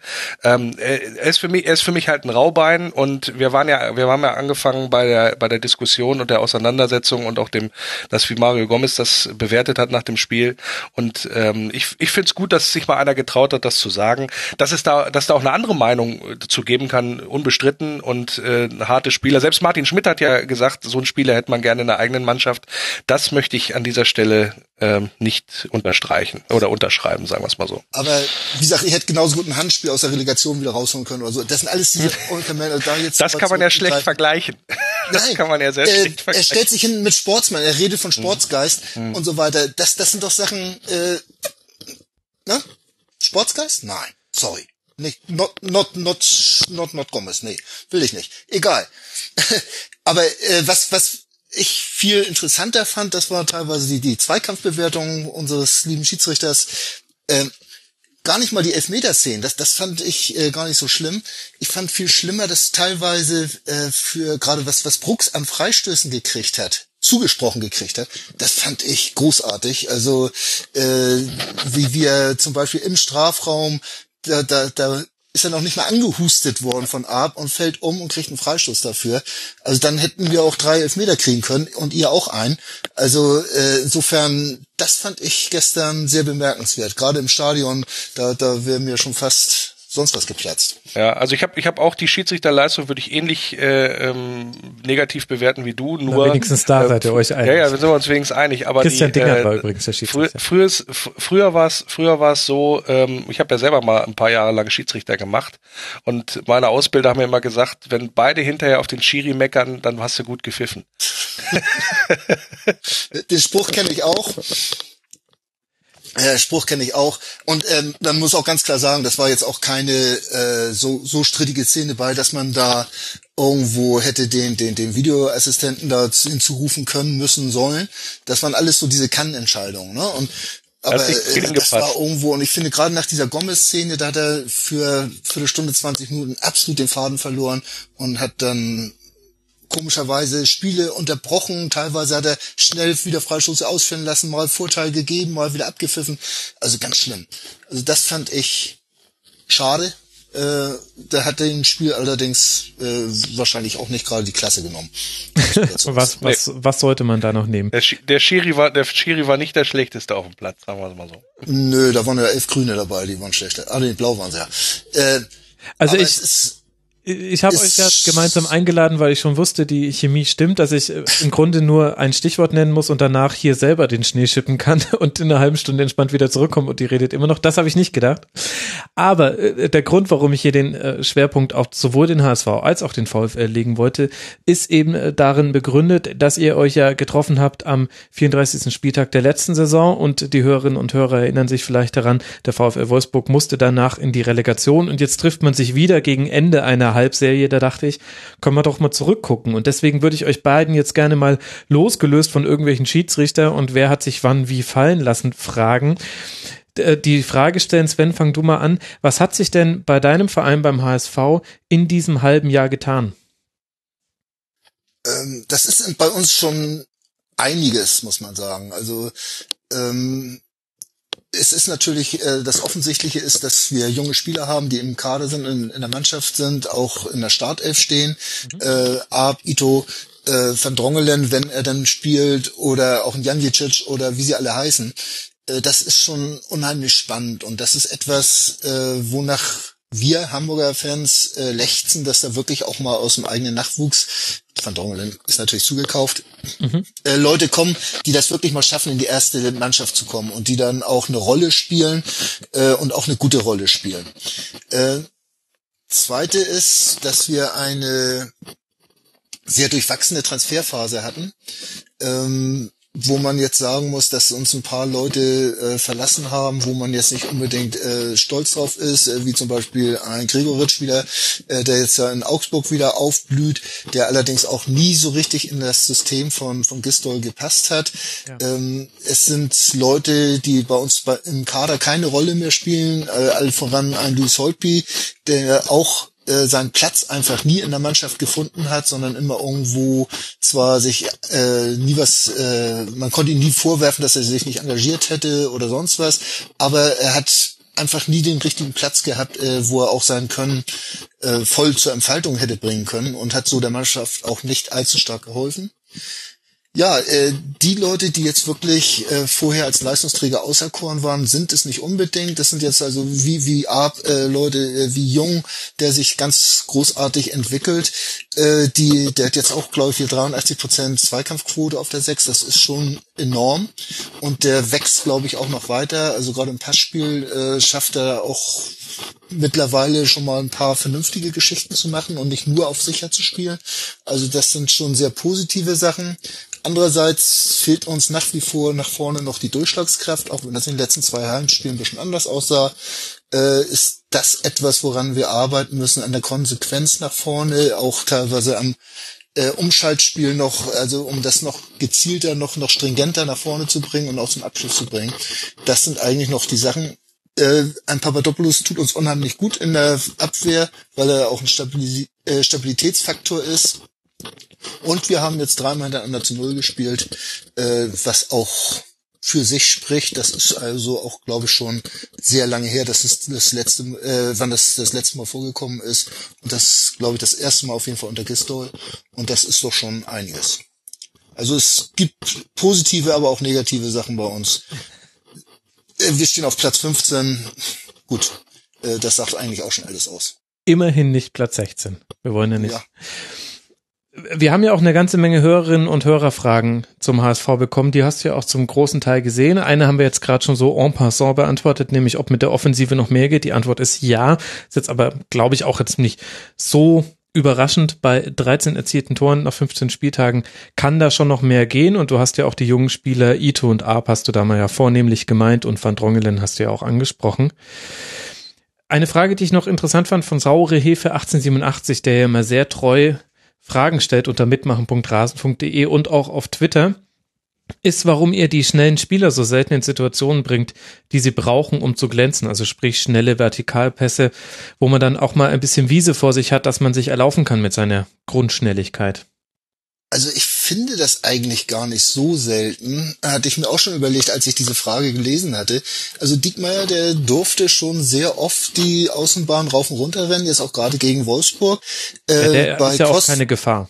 Äh, Fürs also Tor. Auch schon, er hat, hat eine gute Chance vorbereitet, ne? Vor allen Dingen hat er gegen eine gute Chance gehabt. Ja, da hat man ja aber auch gesehen, dass quasi da wie, es bei Moses hat sich das mehr geteilt, bei Van Dijk äh, bei Van Diekmeyer, bei Diekmeyer. Van Diekmeyer. ja. oh, aua. bei äh, Van der bei Van der Diekmeyer, da teilt sich die gegnerischen Abwehr rein, weil sie wissen, komm, selbst wenn er ein Tor macht, dann ist wenigstens mal die Nummer mit er hat nie ein Tor gemacht vorbei. Also Dennis Diekmeyer äh, hat sich gerade offensiv eigentlich relativ äh, weiterentwickelt, nochmal in seinem hohen Alter. War ja früher mal Stürmer, das weiß ja gar keiner. Ähm, ich weiß, dass er zum Beispiel in Testspielen immer rechts außen spielen muss, also nicht mehr rechter Verteidiger, sondern hat er gar keine Defensivgeschichten, damit er auch da weiter arbeitet. Der rechts außen hat bei euch keine Defensivgeschichten?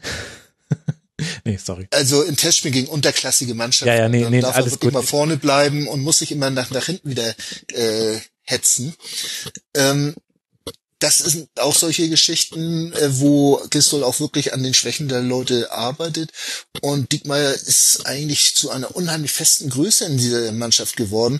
Spielt vielleicht sogar seine beste Saison bei uns. Also Das würde hat ich voll so viel. Torschüsse Ja. abgegeben, wie glaube ich in seiner seiner gesamten äh, Profikarriere bis jetzt noch nicht. Also das ist eigentlich ist es wirklich nur noch eine Zeit, bis da irgendwas mal reinflutscht. Also das kann nicht mehr lange dauern. Ich sage einfach mal, am Ende dieser Saison hat Diekmeyer ein Tor geschossen.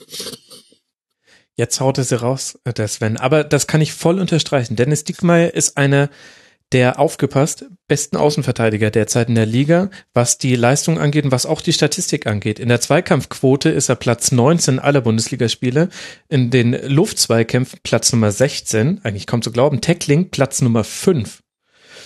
Balleroberung auch sehr gut, ähm, kreierte Großchancen in den Top 50.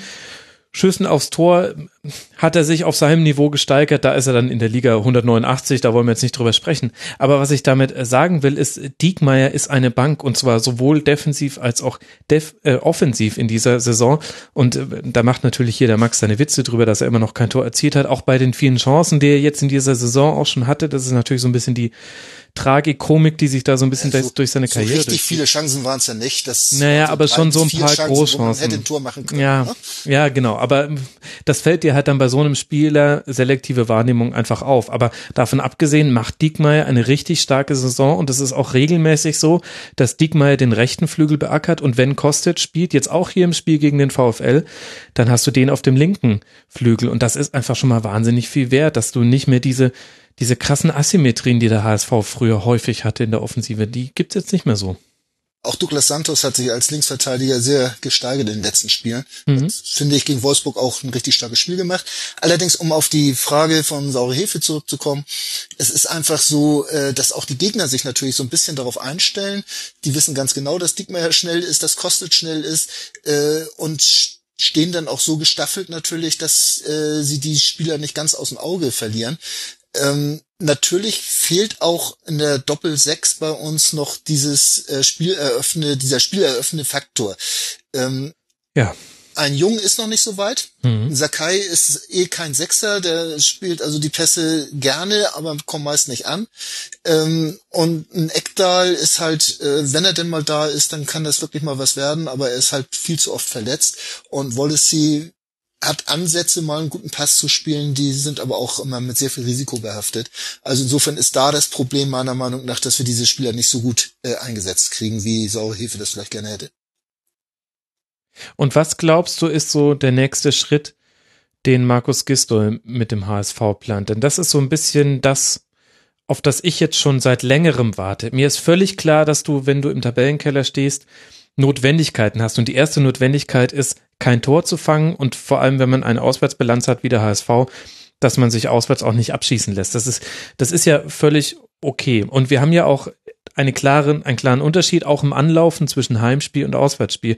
Trotzdem habe ich kein, also keine zusammenhängenden Gedanken darüber, was Gistol eigentlich mit diesen Spielern machen möchte. Also es gibt einen klaren Flügelfokus. Du hättest aber auch Spieler, die die Zehnerposition gut besetzen können. An einem guten Tag macht Aaron Hunt das sehr gut und an einem guten Tag hat das auch Louis Holtby schon mal gut gemacht. So richtig über eine Saison haben es beide noch nie getragen. Aber wo glaubst du, will Markus Gistol mit dieser Mannschaft hin, spielerisch? Tja, wenn ich das so genau wüsste. Also ich habe da, ich, ich bin ja auch nicht untätig. Also ich mache Donnerstag einen äh, HSV-Talk mit Tobias Escher äh, und möchte da gerade mal sehen, wo er die Defensive in der Taktik sieht und wo er auch die Ansatzpunkte sieht. Und dann hört äh, Markus Gisdol das und dann ändert er was. Ähm, letztlich ist es so, dass wir eine ganze Zeit wirklich gebolzt haben und dann vorne draufgegangen sind, versucht einen zweiten Ball zu kriegen und äh, darauf haben wir uns beschränkt. Gestern zum Beispiel sah das schon teilweise so aus. Du hast gesagt, wir wollten die Wolfsburger locken. Was auch immer dahinter gesteckt hat, es wurde hintenrum ein Kurzpassspiel versucht aufzuziehen. Wenn man diese, diese und solche Phasen hatten wir schon in den in vielen Spielen. äh, dass, dass wir das geschafft haben, äh, die, die Gegner äh, unter Druck zu setzen und von hinten raus ein bisschen sicherer im Aufbauspiel zu werden.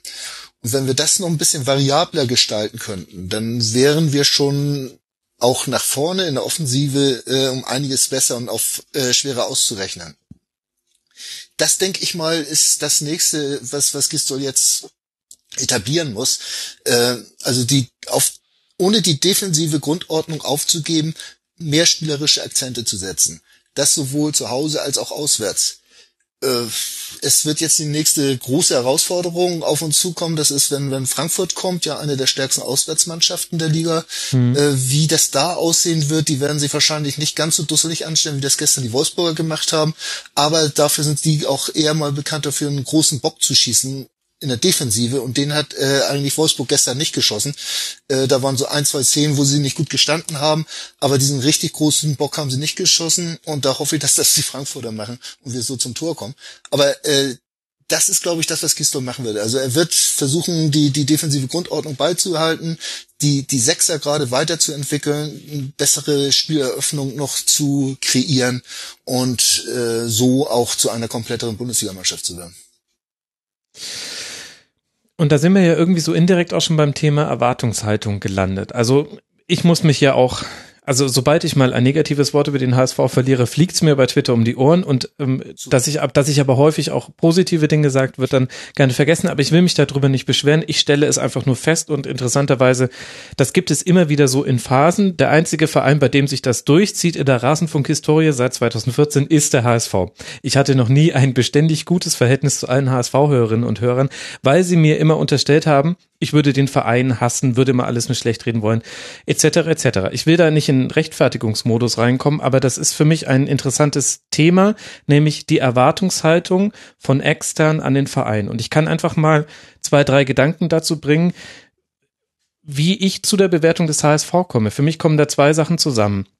Das eine ist, ich finde, der HSV hat in der Offensive ein Potenzial und der HSV ist nicht durch Zurückhaltung auf den Transfermärkten aufgefallen und zwar in all den Jahren, in denen es den Rasenfunk jetzt schon gibt. Deswegen erwarte ich von einem HSV per se einfach schon mal ein bisschen mehr als zum Beispiel von einem SC Freiburg oder einem, von einem Mainz 05 oder wie auch diejenigen Mannschaften heißen, die mit weitaus weniger Invest in die Transferperioden gehen. Wunderbare Beispiele dafür übrigens auch Hertha BSC, die mit sehr, sehr wenigen Ausgaben es inzwischen echt ganz gut geschafft haben, sich einen tollen Kader zusammenzustellen. Und das Zweite ist, ich erinnere mich immer noch dran, wenn wir jetzt bei der aktuellen Phase sind, wie Markus Gistol damals beim HSV übernommen hat. Und da habt ihr, ich glaube, in Berlin ein Auswärtsspiel gehabt und 0 zu 2 verloren, wenn ich mich gerade richtig erinnere. Und was er gesagt hat, war, ja, die größte Herausforderung ist, ich, äh, ich kann die Spieler jetzt nicht überfordern. Ich kann jetzt nicht alles auf einmal machen, so ich muss mir jetzt quasi überlegen, wie zerlege ich meine Spielidee in so kleine Schritte, dass ich sie den Spielern vermitteln kann. Das fand ich vollkommen valide und so weiter, aber ich, ich frage mich die ganze Zeit, was war denn damals seine Idee? Hat die sich jetzt komplett verändert? Oder, also das war die Frage, die ich dir gerade schon gestellt habe. Und deswegen warte ich immer quasi immer so. Ich glaube, dass Markus Gistol ein Trainer ist, der eine Mischung ist aus Pragmatiker, aber auch für einen gewissen Fußball steht. Zumindest habe ich ihn so bei Hoffenheim erlebt. Und das Pragmatische, das sieht man wunderbar beim HSV. Also ob ihr anlauft oder ob ihr nicht anlauft, das hängt ganz, ganz krass damit zusammen. Zum einen, ob es ein Heim- oder ein Auswärtsspiel ist und ob das dem Gegner Probleme bereitet oder ob der Gegner damit klarkommt, dann lasst ihr das anlaufen nämlich einfach und zieht euch einfach weiter zurück. Aber mir fehlt komplett einfach, ja, weiß nicht, also wenn du solche. Der rote Faden. Ja, und, und es ist immer so ein Hin und Her und mhm. natürlich kommt dann auch mit rein, dass es für den neutralen Zuschauer, ich meine, ich gucke halt auch sehr viele Spiele über 90 Minuten, dann bin ich halt vielleicht auch mal ein bisschen grumpy, weil es dann nicht mehr die tollsten Spiele sind. Das gebe ich ja auch zu, dass das wahrscheinlich da mit reinkommt in der Bewertung, aber wenn du jetzt vorne auch einen Arp hast, du hast einen Kostic, leider Nikolai Müller, dass der verletzt ist, ist natürlich ein riesen, riesen Ausfall. Das muss man sich auch immer wieder vor Augen rufen, dass ihr auch Verletzungspech hattet, auch in dieser Saison schon wieder. Aber da ist so wahnsinnig viel Potenzial da und ich denke mir die ganze Zeit, mach doch jetzt mal bitte mal was damit. Du, das äh, denken wir aber nicht erst seit dieser Saison, sondern schon in den letzten, ich sag mal, acht bis zehn Jahren, ähm, wo du immer gedacht hast, so schlecht ist der Kader doch eigentlich gar nicht, dass man so einen scheiß Fußball spielt. Ähm, momentan sehen wir wirklich so, so, so ein bisschen Entwicklung. Ähm, und du merkst schon, wir sind also von unseren äh, Erwartungshaltungen sind wir also schon derartig geerdet, also wir HSV-Fans, mhm. ähm, dass du, dass wir auch diese kleinen Entwicklungen schon sehr positiv begleiten.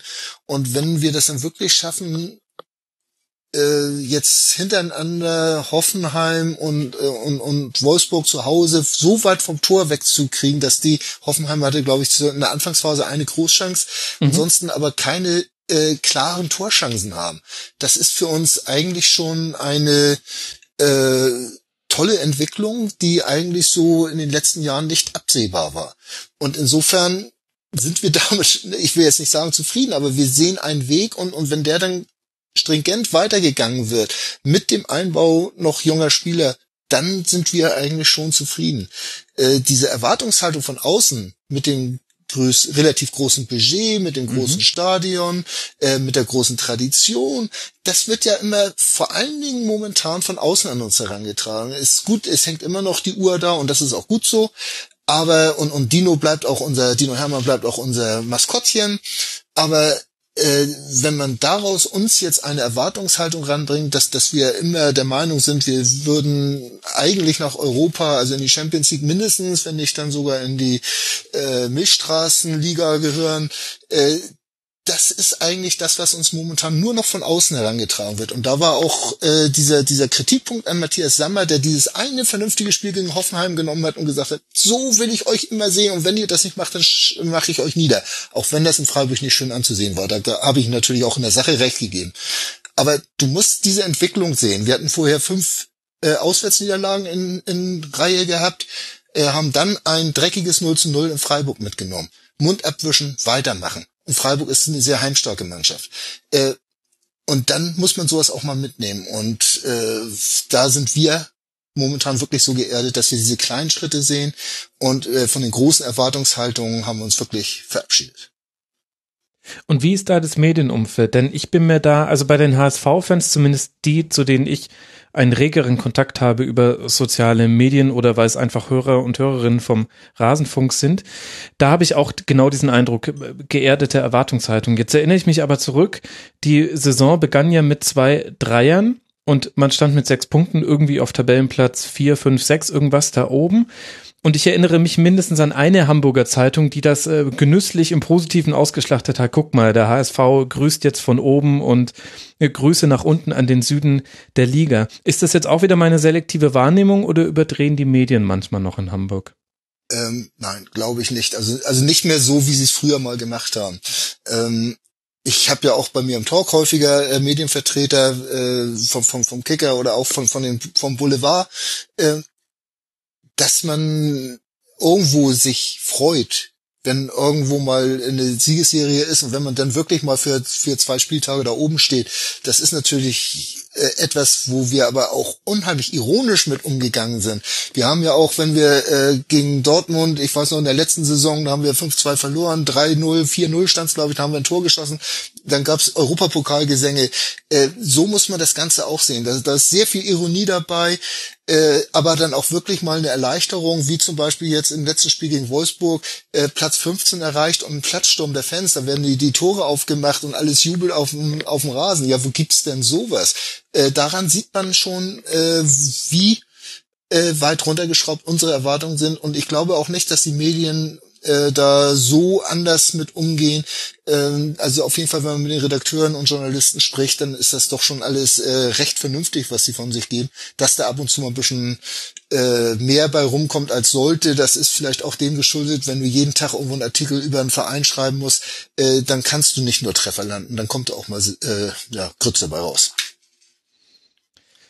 Ja, vielleicht habe ich euch diese Ironie nie zugestanden. Das kann natürlich schon sein. Vielleicht hängt es auch damit zusammen, dass der HSV also ich glaube, so Dinge wie die Uhr, die kommen da schon in der Betrachtung, zumindest durch andere Fans, auch mit rein. Das ist einfach, wer sich auf seine äh, lebenslange Erstliga-Zugehörigkeit beruft, der muss auch äh, damit leben, dass dann manche Leute sagen, okay, jetzt muss die Uhr weg, der HSV muss runter und es ist halt einfach seit Jahren ein Rumgedümpel da unten im Tabellenkeller. Das ist auch irgendwie, also dieser Running Gag, na, ihr werdet eh schon wieder 16er, das ist ja überhaupt kein Gag, also das, da ist ja nichts Lustiges dran, das ist ja für alle Beteiligten grauenhaft. Ihr habt keinen Bock drauf und ich kann mir ehrlich gesagt auch Schöneres vorstellen, als mir die äh, gefühlt 15. HSV-Relegation anzugucken.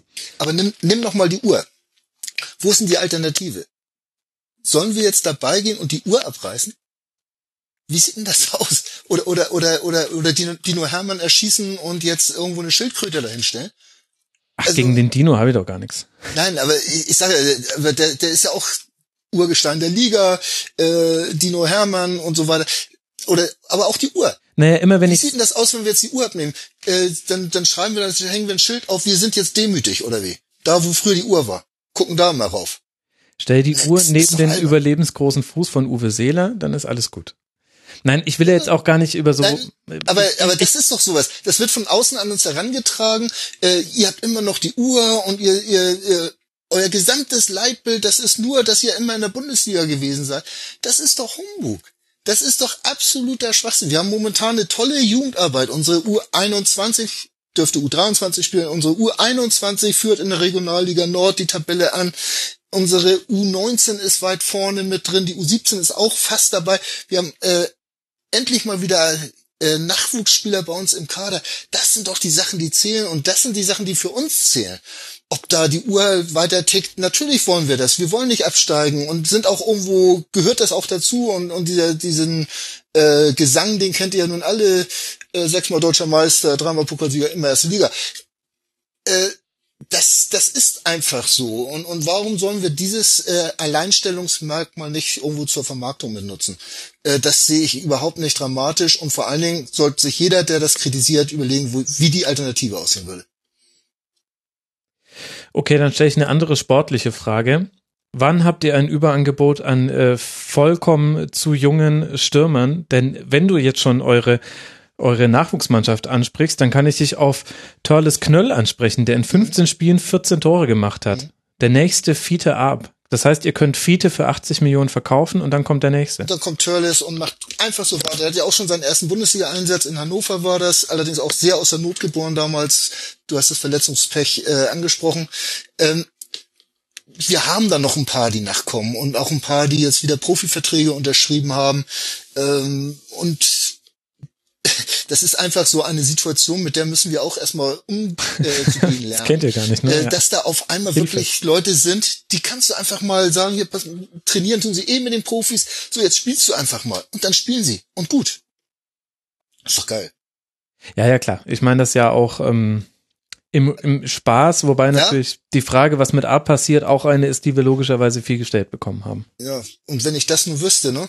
Ich kann's, kann mich da auch nur immer wieder erholen. Ähm, wir haben das Glück, dass Fiete Ab erstmal, der hat in HSV-Bettwäsche geschlafen. Als Jugendlicher stand er in der Kurve. Also er hat wirklich eine Beziehung zum HSV. Ist schon was anderes, als wenn du irgendwo einen Nachwuchsstürmer aus der U17 von Wolfsburg jetzt HSV wegkaufst wusste, und, und den versuchst zu, zu etablieren. Ähm, ja. Warum das, wusste ich, dass du den VfL als Beispiel Zweiten, nimmst? Naja, das ist, hier sitzt nun gerade jemand. Äh, zum Zweiten ist da ein relativ vernünftiger Berater mit Jürgen Mileski, der auch eine HSV-Vergangenheit hat, also auch irgendwo ein HSV-Herz hat. Das, äh, wenn die beiden jetzt wirklich äh, im, im nächsten Sommer jetzt diese großen Angebote kriegen und ich tippe ja einfach mal, da sind schon irgendwo Gespräche am Laufen, weil solche Leute, die bleiben nicht lange irgendwo auf der grünen Wiese, also solche jungen Spieler wie Art, die schon ein bisschen was gezeigt haben. Ähm, dann muss man einfach sehen, ob die beiden nochmal mitmachen und sagen, okay, wir bleiben bis Fiete, was weiß ich, 20 ist noch in Hamburg und gehen erst dann den nächsten Schritt oder sehen dann, ob wir diesen Schritt machen wollen. Wäre vielleicht das Vernünftigste, was er machen könnte. Andersrum kann auch eine Profikarriere schnell zu Ende sein. Und da ist natürlich auch immer dieser Sicherheitsfaktor, äh, wenn man jetzt einmal, was weiß ich, zu Chelsea geht oder so, oder nach England geht oder, oder zu Bayern geht, äh, oder wer auch immer da auf den Plan treten sollte, meistens ist es ja Leverkusen, und da das Dreifache verdient, äh, dann, dann machen wir das. Aber ich habe da wirklich, das ist also meine Hoffnung, dass er dann doch noch länger als diese Saison beim HSV bleibt, weil eigentlich ist ja immer das Thema, er hat noch anderthalb Jahre Vertrag, ähm, müsste man ja in, entweder im Sommer jetzt verkaufen oder halt den Vertrag verlängern. Fiete 2020 finde ich eigentlich einen ganz äh, griffigen Slogan, was aber auch den Blick ganz gut, finde ich, auf den VfL Wolfsburg lenkt, denn das war ja eine nette Gegenüberstellung, die man jetzt in diesen nicht ganz so netten 90 Minuten hatte, nämlich auf der einen Seite den 32-jährigen Stürmer, der schon alles gesehen hat, der bei, schon bei großen Vereinen war, im Ausland war, in der Nationalmannschaft war und auf der anderen Seite den 17-jährigen Jungspund. Ja, Lars, erzähl mir doch mal ein bisschen, wie sieht denn so die, wie sieht denn so der Fünfjahresplan, nach dem wurden wir gefragt, im, unter mitmachen.ras.de vom VfL aus? Wo soll es denn hingehen mit dem Verein? Äh, äh, muss kurz, kurz, war kurz eingenickt, weil ich euer ganzen Ausführungen äh, da natürlich gespannt äh, gelauscht habe gerade. Ich habe schon überlegt, ob ich äh, ganz kurz zwischendurch einfach mal Papadopoulos sage, damit du wieder aufwachst. Ja, dann, äh, dann hätten wir wieder ein Grummeln gehört. Genau, dann geht's wieder, dann wäre es wieder hochgegangen. Ja, also ähm, erstmal äh, ein Fünfjahresplan bei einem Fußball-Bundesligisten ist immer so eine Sache. Ja, entscheidend ist aber bei uns und da knüpfe ich eigentlich an bei deiner Ausgangsfrage vor einer vor drei Stunden, nämlich äh, die Frage, was hat sich denn nach der bei der Relegation getan oder nach der Relegation getan? Und da äh, kann man nämlich hervorragend überleiten, denn äh, es hat sich super viel getan. Man hat einen unwahrscheinlichen Zusammenhalt hinbekommen in dieser Zeit, in dieser ganz, ganz schweren sportlichen Phase, wo man ja eigentlich ganz anders angetreten ist und man ganz andere sportliche Ziele letztendlich hatte.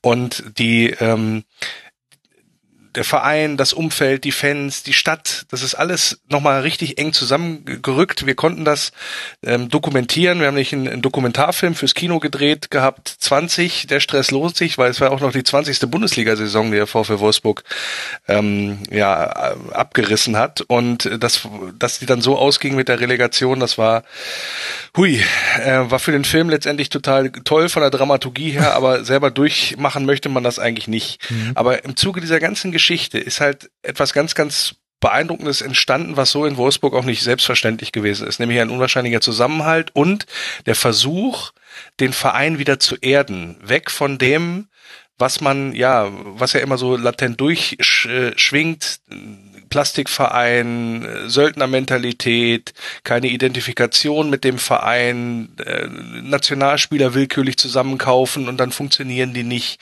All diese Sachen, die da eine Rolle gespielt haben in der, in der Vergangenheit, davon äh, geht man immer mehr ein Stückchen weiter letztendlich weg oder versucht es zumindest und hat zum Beispiel auch das, das Motto aus der Fan, ein Motto aus der Fanszene übernommen mit Arbeit, Fußball und Leidenschaft und hat sozusagen zum Vereinsslogan mit erklärt und das ist auch kein, kein dummer Spruch oder so, sondern tatsächlich der Versuch in die Richtung, da äh, noch mehr Zusammenhalt, Zusammenhalt zu, ähm, äh, zu fördern und äh, letztendlich dann auch einen neuen Weg zu gehen, den man in der Vergangenheit vielleicht nicht so beschritten hat. Und dann kommen wir jetzt zu deiner Frage mit dem Fünfjahresplan. Mhm. Das ist auch der Punkt, der ja jetzt auch mit einem jungen Manager wie Olaf Reppe dann auch äh, ja angegangen worden ist. Man hat einen sehr, sehr großen Umbruch gemacht im, im Sommer, hat alle Spieler, die sozusagen vorher immer latente Wechselgedanken hatten, äh, aussortiert oder hat sie ziehen lassen, wenn man so möchte. Luis Gustavi, äh, Gustavo und Ricardo Rodriguez zum Beispiel, die sind dann äh, sozusagen dann vom Hof geritten und dafür hat man dann sich sozusagen neue Spieler letztendlich geholt. Yunus Mali war ja in der Winterpause schon verpflichtet worden, aber den würde ich aufgrund, wie die Rückrunde gelaufen ist, letzte Saison bei ihm ähm, auch schon mal als Neuzugang dann gerne bezeichnen. Daniel Didavi, der äh, ja immer verletzt gewesen ist, auch nie sein Potenzial dann äh, zeigen konnte. Aber die, ähm, die auch was was so die Verpflichtungen letztendlich angeht, ähm, mit, mit dem Felix Udukai da sozusagen im, im unteren Regal zuzugreifen bei 1860 München für eine Million ähm, oder dann auch tatsächlich in, nie, keine keine wilden äh, verrückten Sachen zu machen, was was den Transfermarkt angeht. Also meine ich jetzt so um die 30 Millionen, wie wir es gerne gerne auch schon mal mit, mit Schürle oder mit Draxler versucht haben. Das ist, glaube ich, eine sehr, sehr große Veränderung und dieser Weg wird, glaube ich, weiter beschritten. Ähm, plus das, was man auch mal natürlich, was, was Sven auch gerade angesprochen hat, das gilt ja für uns genauso, auch möglichst viele junge Spieler zu integrieren. Luca Itter ist so ein Beispiel aus der eigenen Jugend, ähm, Gewinner der Fritz-Walter-Medaille auf dem linken Verteidigerposten, der in seinem ersten Spiel ja mehr oder weniger mal Ian Robben abmeldet. Ähm, das sind, also da, da schlummert ganz, ganz viel Talent und äh, ich bin mir auch sicher, dass da in den, ja, in den nächsten Jahren oder meinetwegen hoffentlich auch schon Monaten mit dem richtigen Trainer Martin Schmidt äh, da der richtige Weg auch weiterhin beschritten wird. Mhm. Aber wenn da so viel Talent schlummert und wenn der neue Slogan ist mit Arbeit, Fußball und Leidenschaft, warum muss man denn dann noch so viel Geld auf den Transfer Markt schmeißen. Also John Anthony Brooks 17 Millionen, Ignacio Camacho, nicht so viel von ihm gesehen, 15 Millionen, Di Mata 10 Millionen, also insgesamt ähm, bei auch Abgängen, die ihr ja hattet, ein Transferminus von 26,5 Millionen. Das ist jetzt im ersten Schritt ist es noch nicht Arbeit, Fußball und Leidenschaft, schon, sondern schon erstmal Geld. Ja, du musst das natürlich in Relation, du musst das natürlich in Relation sehen. Ähm, dass du gewisse Positionen nicht einfach nur mit Talenten füllen kannst, beziehungsweise wenn man sich jetzt einen Dimata oder so nimmt, der ja auch mhm. eins der einer größten Talente, äh, eins der größten Talente in Belgien ist letztendlich, diese Spieler kriegst du dann halt auch nicht mehr unter einem gewissen Satz.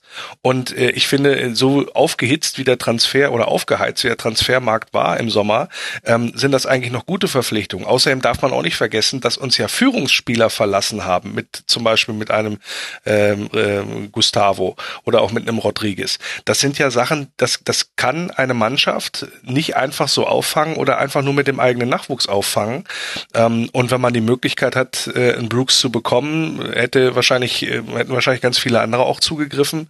Was wenn sie angeht. die Kohle gehabt hätten, klar. Wenn sie die, ja, ja, wenn sie, ja, aber das sind ja, das sind ja alles äh, in, in den Sphären, wo wir da unterwegs sind, eigentlich keine Zahlen mehr heutzutage. Ja, also für, für 17 Millionen, das ist ja, das ist ja fast nichts mehr, in Anführungsstrichen, wenn man sich das mal in, im internationalen Gefilden und so weiter anguckt. Ah, das und, ist vielleicht der ähm, Punkt, ne? in internationalen Gefilden. Ich glaube, also ich würde mal behaupten, für 10 von 18 Bundesligisten sind 17 Millionen noch schon noch viel, aber dass ihr mehr Mittel habt als andere Vereine und wo das herkommt, nämlich unter anderem durch eben ein, ein Sponsoring von VW, das ist ja, das ist halt einfach so. Aber ist denn das dann auch ja, ja, der Maßstab? Auch nicht wieder von vorne anfangen. Nee, nee, ja aber ist, ist das dann der Maßstab auch, an dem man sich misst? Weil wenn du jetzt sagst, ähm, im internationalen Vergleich, dann stimmt das natürlich. Talente im internationalen Vergleich, die kosten zweistellige Millionenbeträge. Äh, ist das denn denn auch die Perspektive, auf die der VfL guckt in der Zukunft? Also sportlich jetzt gesehen, wo will man denn hin in der Tabelle? Also, Natürlich ist es, natürlich ist es so, ähm, dass wir nach einer Saison mit Platz 16 und gerade so in der Liga gehalten äh, nicht den, nicht den Rand aufreißen dürfen und sagen, ähm, wir spielen nächstes Jahr wieder Champions League. Das geht über ganz, ganz kleine Schritte. Dann tauscht du nach dem vierten, Spieltag wieder den Trainer, fängst mal quasi wieder bei Null an. Dann kommt der Neue und der spielt erstmal eine riesen Unentschieden-Serie. Das heißt, da steht Stabilität und, wie Olaf Rebbe immer bei uns gesagt hat, Demut im Vordergrund. Ja, also da müssen wir ganz, ganz kleine Brötchen backen. Nichtsdestotrotz müssen wir, weil wir eben halt auch diese Mittel haben, ähm, wir können ja nicht immer damit zufrieden sein, nur um Platz 16 zu mitzuspielen. So, und äh, deswegen wurde ganz vorsichtig ein Ziel einstelliger Tabellenplatz ausgegeben. Das ist mit dieser Mannschaft auch absolut drin. Ähm, man muss halt nur gucken, dass man halt weniger Spiele wie gegen den HSV absolviert und mehr Spiele wie gegen Gladbach. Und dann sehe ich da auch äh, eine gute Zukunft und dann kann man sich langfristig, meinetwegen auch mittelfristig, wieder nach oben orientieren. Aber bis dahin tun wir gut daran, den berühmten Ball mal richtig flach zu halten und uns eben genau diesen Angriffen gar nicht auszusetzen, sondern weiter schön friedlich, schiedlich die, die Arbeit zu machen, die dafür notwendig ist und das Potenzial der Mannschaft dann irgendwann tatsächlich auch mal rauszuholen und rauszukitzeln und zwar über mehr als ein, zwei Spiele am Stück. Und glaubst du, der VfL kann mit diesen kleinen Schritten langfristig was dran ändern, dass er eher so eine Durchgangsstation ist für Talente? Oder könnte das nicht auch der USP vom VfL sein, dass man eben schon mehrfach bewiesen hat in der Vergangenheit, wenn du bei uns richtig stark spielst, dann ist dein nächster Verein ein Top-Club? Naja, also das ist das ist ja auch immer gerne so ein so ein Spruch. Ähm, der ja auch in der Vergangenheit zum Beispiel von Aki Watzke bemüht wurde, äh, als er gefragt wurde, Wolfsburg ein Ausbildungsverein, ja, was soll Wolfsburg sonst sein? Da sage ich mal schöne Grüße an den Kollegen Dembele, ja, der auch nur darauf gewartet hat, äh, vom Ausbildungsverein Borussia Dortmund dann zu einem größeren Verein wechseln zu können. Ich glaube, bis auf Bayern München in der Bundesliga hast du keinen Verein, der auf Dauer die Spieler so halten könnte, wenn sie denn tatsächlich weg wollen. Richtig ist, dass wir natürlich darauf gucken müssen, ähm, auch weiterhin Talente zu entwickeln und wir haben das auch gemacht. Wenn ich bedenke, wir haben einen Ricardo Rodriguez, der hat mal sieben Millionen gekostet, hast dann für, für, für 20 oder was verkauft. Ich weiß ich die genauen Zahlen, weiß ich jetzt gar nicht aus dem Kopf, aber letztendlich hast du, hast du Werte dann auch, auch äh, geschaffen, in Anführungsstrichen. Aber das ist, das ist und sollte auch nicht das Ziel vom VfL Wolfsburg sein, dahingehend, sondern man muss natürlich auch ein bisschen auf sich gucken und auch die eigene sportliche Entwicklung im Auge haben ähm, und dann versuchen natürlich auch die Spieler zu halten ich würde es von der anderen Seite her aufziehen und sagen, ich würde keine Spieler mehr verpflichten, die Wolfsburg nur als Durchlauferhitzer betrachten, weil gerade Fans und Umfeld auch erwarten, dass sich die Spieler ja ein bisschen mehr mit dem Verein identifizieren als einfach nur mit einem äh, gefüllten Bankkonto. Ich weiß, das ist schwierig heutzutage und so weiter ähm, und dass, äh, dass das nicht, äh, dass das ganz bei ganz ganz vielen Vereinen letztendlich auch so ist. Nur bei Wolfsburg wird es auch immer gerne aufs Brot geschmiert. Ne, wenn äh, ein Aubameyang unbedingt wechseln möchte, dann ist der Spieler scheiße. Wenn äh, ein Draxler wechseln möchte, dann ist die Stadt scheiße oder der Verein scheiße. Mhm. Ähm, das ist ein bisschen auch in der medialen Betrachtungsweise ein bisschen unglücklich und ein bisschen ungerecht schlecht aus meiner Sicht. Will mich da jetzt auch gar nicht großartig beschweren drüber. Es sind halt auch gewachsene Geschichten dabei, wo der VfL auch sicherlich seinen Anteil dran hat. Man hat da in der Vergangenheit auch nicht immer ganz glücklich agiert aus meiner Sicht. Aber natürlich müssen wir gucken, dass wir keine Spieler mehr verpflichten. Das ist, glaube ich, so einer der ersten Schritte, ähm, die sich größer wähnen als der Verein. Ähm, da hatten wir zu viele von in der Vergangenheit und deswegen ist es ganz richtig, dann auch auf Spieler zu setzen, die ihre Entwicklung noch vor sich haben oder beim VfL die nächsten Schritte machen. Und wenn sie dann wechseln, ja, dann ist das so. Das betrifft aber, ich sag mal, 99 Prozent in der Bundesliga genauso wie uns.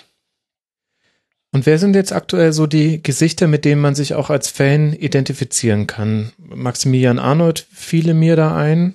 Vielleicht langsam ja, das ist auch richtig. Ja, Maxi, Maxi, Maxi ist ja aufgrund dessen seiner, äh, seines Werdegangs aus der, aus der eigenen Jugend und weil der tatsächlich auch Bock hat auf, ähm, auf den Verein. Nicht zu, also nicht umsonst hat er keine Ausstiegsklausel in seinem Vertrag und so. Also das sind alles so Sachen, ähm, ich kenne ihn auch, äh, kenne ihn auch persönlich. Wir hatten im Zuge der Filmarbeit, äh, Dreharbeiten mit ihm einige Male auch zu tun. Also der, der der mag den, der, der liebt den Verein, der hat da Bock drauf, ja. Also das ist schon mal ganz wichtig, dass wir so einen Spieler haben. Ähm, und äh, wichtig ist, dass wir mehr Maxi Arnolds bekommen. Ja, auch ein Robin Knoche ist so ein Identifikationsspieler. Ein Mario Gomez ist es tatsächlich geworden, der sich gerade auch als es schlecht lief, immer hingestellt hat und sich dann auch erklärt hat und alle auch versucht hat mitzunehmen und so weiter. Das sind äh, Spieler, die, ähm, wo man, wo man sagt, äh, die, die, müssen da jetzt auch letztendlich dann vorangehen. Ein Josua Gilavogi ist auch ein gutes Beispiel, der auch äh, kam, der quasi als Leihspieler ja kam und ähm, von, quasi von der ersten Minute vermittelt hat, dass er hier Lust hat, bei diesem Verein Fußball zu spielen. Und genau das muss letztendlich auch der Weg sein. Die anderen Spieler, die da vielleicht, ja, das nicht ganz so mit viel Herzblut sehen, aber äh, die zumindest dahin zu bekommen, und das ist in dieser Saison bisher sehr gut gelungen, finde ich, dass da wieder eine Mannschaft auf dem Rasen steht und nicht nur eine, eine Versammlung von Einzelkönnern. Und das haben wir einige Male gesehen. Nicht umsonst sind wir in Spielen wie gegen Leverkusen oder gegen Bayern äh, wieder zurückzukommen oder haben das mhm. auf Schalke auch noch einen Unentschieden ge gezogen, wenn man so möchte. Das, das macht man nicht, wenn es in der Mannschaft nicht stimmt. Und das ist das wahrscheinlich die, die größte Entwicklung, die wir seit der Relegation genommen haben. Und wie bewertest du in dem Zusammenhang mit der Perspektive dann auch den Trainer Martin Schmidt, der es schon erstmal geschafft hat, die Konstanz reinzubringen? Du hast die Unentschieden-Serie schon angesprochen. Aber trotzdem, jetzt in Anführungszeichen nur elfter Platz, 18 Punkte, das sind drei Punkte vom SC Freiburg auf dem 16. Wie hast, was ist so dein Gefühl jetzt nach zehn Spielen, die er gemacht hat? Ja, also erstmal, ähm, Martin Schmidt ist ein positiv Verrückter. Das sowohl von Seiten ähm, des Vereins wird das so bewertet, als auch von Seiten der Fans. Also man hat ein gutes Gefühl, was ihn angeht. Ähm, der hat Bock da drauf, der kniet sich voll rein. Der ist einer, der auch dieses ähm, von mir angesprochene Motto Arbeit, Fußball, Leidenschaft komplett verkörpert. Wahrscheinlich somit am besten von den Trainern, die wir in den letzten Jahren da letztendlich auch hatten. Ähm, ähm, inklusive einem so erfolgreichen wie Dieter Hecking. Da ist äh, Martin Schmidt noch jemand, der mehr dann nach vorne geht. Mal gucken, äh, wie lange man sozusagen dieses, äh, dieses Tempo, was er da auch an den Tag legt und die Art und Weise, wie er mit den Spielern umgeht, ähm, wie sich das halten lässt und auch konservieren lässt. Ich würde es ihm sehr wünschen. Er kommt sehr bodenständig rüber. Er nimmt auch kein Blatt vor den Mund. Jetzt auch die Analyse nach dem Hamburg-Spiel hat mir auch sehr, sehr gut gefallen, ähm, dass er da entsprechend auch die Mannschaft da ins Gebet genommen hat und ähm, in, der, in der Vergangenheit wurde dann doch das ein oder andere doch auch mal ein bisschen schöner geredet, als es vielleicht war. Das macht er nicht. Ähm, er hat eine gute Balance gefunden zwischen ja Zuckerbrot und Peitsche, wie man so schön sagt. Ähm, weiß genau, wie er die Mannschaft anpacken muss. Natürlich äh, ist die Punkteausbeute nicht ähm, optimal, gerade was die Heimspiele letztendlich angeht. Da geht sicherlich noch mehr, aber er hat es geschafft, der Mannschaft ein Gesicht zu verleihen, eine gewisse Stabilität zu verleihen und äh, ich bin auch fest davon überzeugt, ähm, so wie wir das angegangen sind, so kleine Rückschläge wie jetzt gegen den HSV mal ausgenommen, ähm, dass wir die Möglichkeit haben, da noch viel besser zu werden und dann hoffentlich das Gesicht wenn Martin Schmidt dann die Chance hat, mit der Mannschaft auch in der Vorbereitung zu arbeiten, die ja nicht so lang ist, aber äh, tatsächlich dann auch ein bisschen was für die Rückrunde äh, ja anzugehen, was bisher vielleicht doch ja nicht so möglich war, ähm, nämlich dann tatsächlich auch einen so einen Spiel, Spielstil zu kreieren, der uns dann auch tatsächlich noch weiter nach vorne spül, spült in der Tabelle, denn wie du richtig sagst, diesen Abstand zur äh, Relegation oder zu den Abstiegsplätzen, das ist so ein, ich will nicht sagen, so ein kleines Damoklesschwert, was da, was da schwebt, da haben haben alle in Wolfsburg oder sehr, sehr viele äh, Angst vor, dass man wieder unten reinrutschen könnte und dass es so ähnlich laufen könnte wie in der vergangenen Saison. Ich glaube eher tatsächlich, dass, weil die Mannschaft nichts mehr mit dem zu tun hat, was in der vergangenen Saison passiert ist, ähm, ganz anders auftritt, dass das so nicht passieren wird. Aber natürlich, wenn es dumm läuft, Verletzungen dazukommen, die Ergebnisse, Pech und was weiß ich was, äh, noch, noch ein Videobeweis mehr, äh, dass es dann dumm laufen könnte. Aber ähm, ich bin sehr zuversichtlich, dass wir in der Rückrunde uns sehr, sehr stabil präsentieren werden und auch weiter nach vorne kommen. Eine Frage würde ich dir gerne noch stellen, die sich auf eine Personalie bezieht, nämlich Mario Gomez. Der hatte mit Andries Jonker eine fast magische Verbindung, zumindest in den Anfangszeiten von Jonker. Und das hatte aber auch einen Grund, der über reine Astrologie hinausgeht, nämlich, dass Jonker gesagt hat, du bist mein Zielspieler, du bleibst vorne. Ich überspitze, was immer passiert und alle anderen Wolfsburger Spieler hatten den Auftrag, bringt Mario Gomez innerhalb des Strafraums Ballkontakte ran, dann wird er schon irgendwie seine Tore machen. Jetzt haben wir Mario Gomez unter Martin Schmidt und er hat ein Tor erzielt, zwei Vorlagen gegeben und ich habe den Eindruck, es ist noch nicht ganz seine Saison und ich kann es jetzt aber noch nicht festmachen. Ich will mich da auch jetzt noch nicht festlegen, sondern einfach deine Meinung gerne hören. Passt Gomez zu dem Spielstil, den Schmidt spielen lässt und das ist jetzt eher eine Formkrise seinerseits oder liegt da vielleicht tatsächlich was im Argen, dass halt ein, ein etwas anderer Spieler, der vielleicht auch eine andere Schnelligkeit hat, vielleicht, ähm, also Gomez ist halt ein sehr wuchtiger Stoßstürmer, vielleicht bräuchte man aber eher einen, einen wuseligen Techniker. Was ist da deine Meinung zu? Ja, also äh, man muss ja sagen, dass ähm, du jetzt gerade so ein bisschen unterschlagen hast, dass äh, Mario Gomez äh, auch ein paar Spiele verletzt war, ausgefallen ist mit einer schweren Verletzung und dann auch gar nicht die, die Tore wahrscheinlich erzielen konnte, die er normalerweise auf dem Konto hätte. Aber ich erinnere auch an die letzte Saison, da war die Hinrunde auch Graupe, in der Rückrunde hat er getroffen, wie, wie er wollte, am Fließband. Mhm. Ähm, das sehe ich eigentlich äh, jetzt weniger weniger kritisch, ähm, weil ähm, Martin Schmidt ihm ja auch sozusagen, ähm, ich will nicht sagen, einen Blankoschein ausgestellt hat, aber durchaus durchaus ihm zu verstehen gegeben hat, ey Junge, du wirst nicht nur an Toren gemessen, sondern auch an der Art und Weise, wie du Räume reißt für deine Mitspieler, wie du unterwegs bist, sehr laufintensiv unterwegs gewesen. Also ähm, ihm hängt ja auch immer so ein bisschen so, so ein Spruch wie von Mehmet Scholl nach, er hat sich da wund gelegen oder so.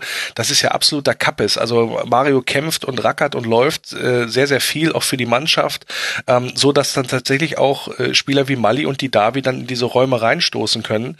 Ähm, ein bisschen schade ist natürlich dann für Spieler wie, wie Divok Origi, die mehr getroffen haben, aber dann sozusagen jetzt für Gomez auf den Flügel ausweichen müssen, sich dann mhm. wahrscheinlich in der Mitte, äh, Origi fühlt sich in der Mitte wahrscheinlich wohler. Ähm, aber letztendlich hat man dann auch äh, in den Spielen einen Weg gefunden, äh, dass wir alle vier spielen können und da, das ist, glaube ich, muss so der Weg sein. Und das ist ja auch einer der wesentlichen oder entscheidenden Unterschiede zur Vergangenheit. Der VfL Wolfsburg spielt wieder Torchancen heraus. Er kreiert mehr Torchancen, während früher man total ähm, ausrechenbar gewesen ist, mit einem sehr, sehr langsamen Spielaufbau über die Flügel und dann irgendwann kam mal so eine Flanke aus dem Halbfeld rein, da konnten und in der Mitte stand Mario Gomez und musste sich gegen zwei Innenverteidiger behaupten. Das, diese Zeiten sind zum Glück vorbei. Ähm, er wird fast, ähm, also er ist, er ist fast eher mitspielend oder mitlaufend, wenn man so möchte und trotzdem ähm, im, im, Strafraum häufig anspielbar, wie es dann auch letztendlich seine Stärken auch erf äh, erfordern. Und äh, ich glaube, er wird auch unter Martin Schmidt noch seine Tore machen. Okay, ich wollte jetzt auch noch nicht nach so wenigen Spielen hier einen Stab über ein Spiel erbrechen. Mich hat's nur wirklich interessiert, was da deine Meinung zu ist. Dann schauen wir mal, wie es weitergeht beim VfL Wolfsburg. Ihr tretet jetzt zu Hause an gegen Raber Leipzig und dann noch beim ersten FC Köln auswärts. Und der HSV, wie vorhin schon angesprochen, spielt zu Hause gegen Eintracht Frankfurt und dann bei Borussia Mönchengladbach. Wenn wir über den Tabellenkeller sprechen und ihr merkt, ich komme jetzt zum nächsten Spiel, vielleicht habt ihr inzwischen schon vergessen, wir reden auch noch über die anderen Spiele. Wenn wir über den Tabellenkeller sprechen, dann ist die Frage, müssen wir da Hertha BSC inzwischen mit in die Rechnung mit einbeziehen? Die spielen eins zu eins in Augsburg mit einem Last-Minute-Treffer sichert man sich noch ein Pünktchen und man steht in Berlin jetzt mit 18 Punkten da. Das sind so wie beim VfR Wolfsburg eben auch nur drei Punkte auf den 16. Tabellenplatz. Sven, wie bewertest du die Lage in Berlin? Also ich habe die Berliner im Stadion gesehen, als wir da gespielt haben und zwar eins verloren hatten. Ähm, das Spiel von Hertha hat mich überhaupt nicht beeindruckt. Ähm, was die gut machen, die, die treten unheimlich geschlossen auf. Mhm. Äh, du, das ist eine Mannschaft ohne, ohne diese eine Stärke, aber auch ohne die große Schwäche. Äh, das ist sehr homogen, was sie da bringen und gegen uns waren es dann zwei Standards. Ich glaube, jetzt war es auch nach dem Standard äh, die, das, das Tor, der späte Ausgleich. Genau. Ähm, das, das ist was, was sie können und, und das macht sie als, äh, macht sie sehr unangenehm als Gegner. Aber ich würde sie auf jeden Fall mit in den Abstiegskampf äh, hineinnehmen wollen, ähm, weil erstens, wenn du drei Punkte davon entfernt bist, dann, dann bist du mittendrin. Und zum Zweiten ist es auch so, dass sie mich also nicht so überrascht oder überzeugen, ähm, als dass sie sich da jetzt sonst wie äh, verbessern würden. Im Gegenteil, wenn irgendwann mal diese Mannschaft äh, vielleicht an ihren Trainer oder an sich selbst anfängt zu zweifeln, ein paar Niederlagen in Folge, äh, dann könnte ich mir doch durchaus vorstellen, dass sie auch hinten noch mal reinrutschen können.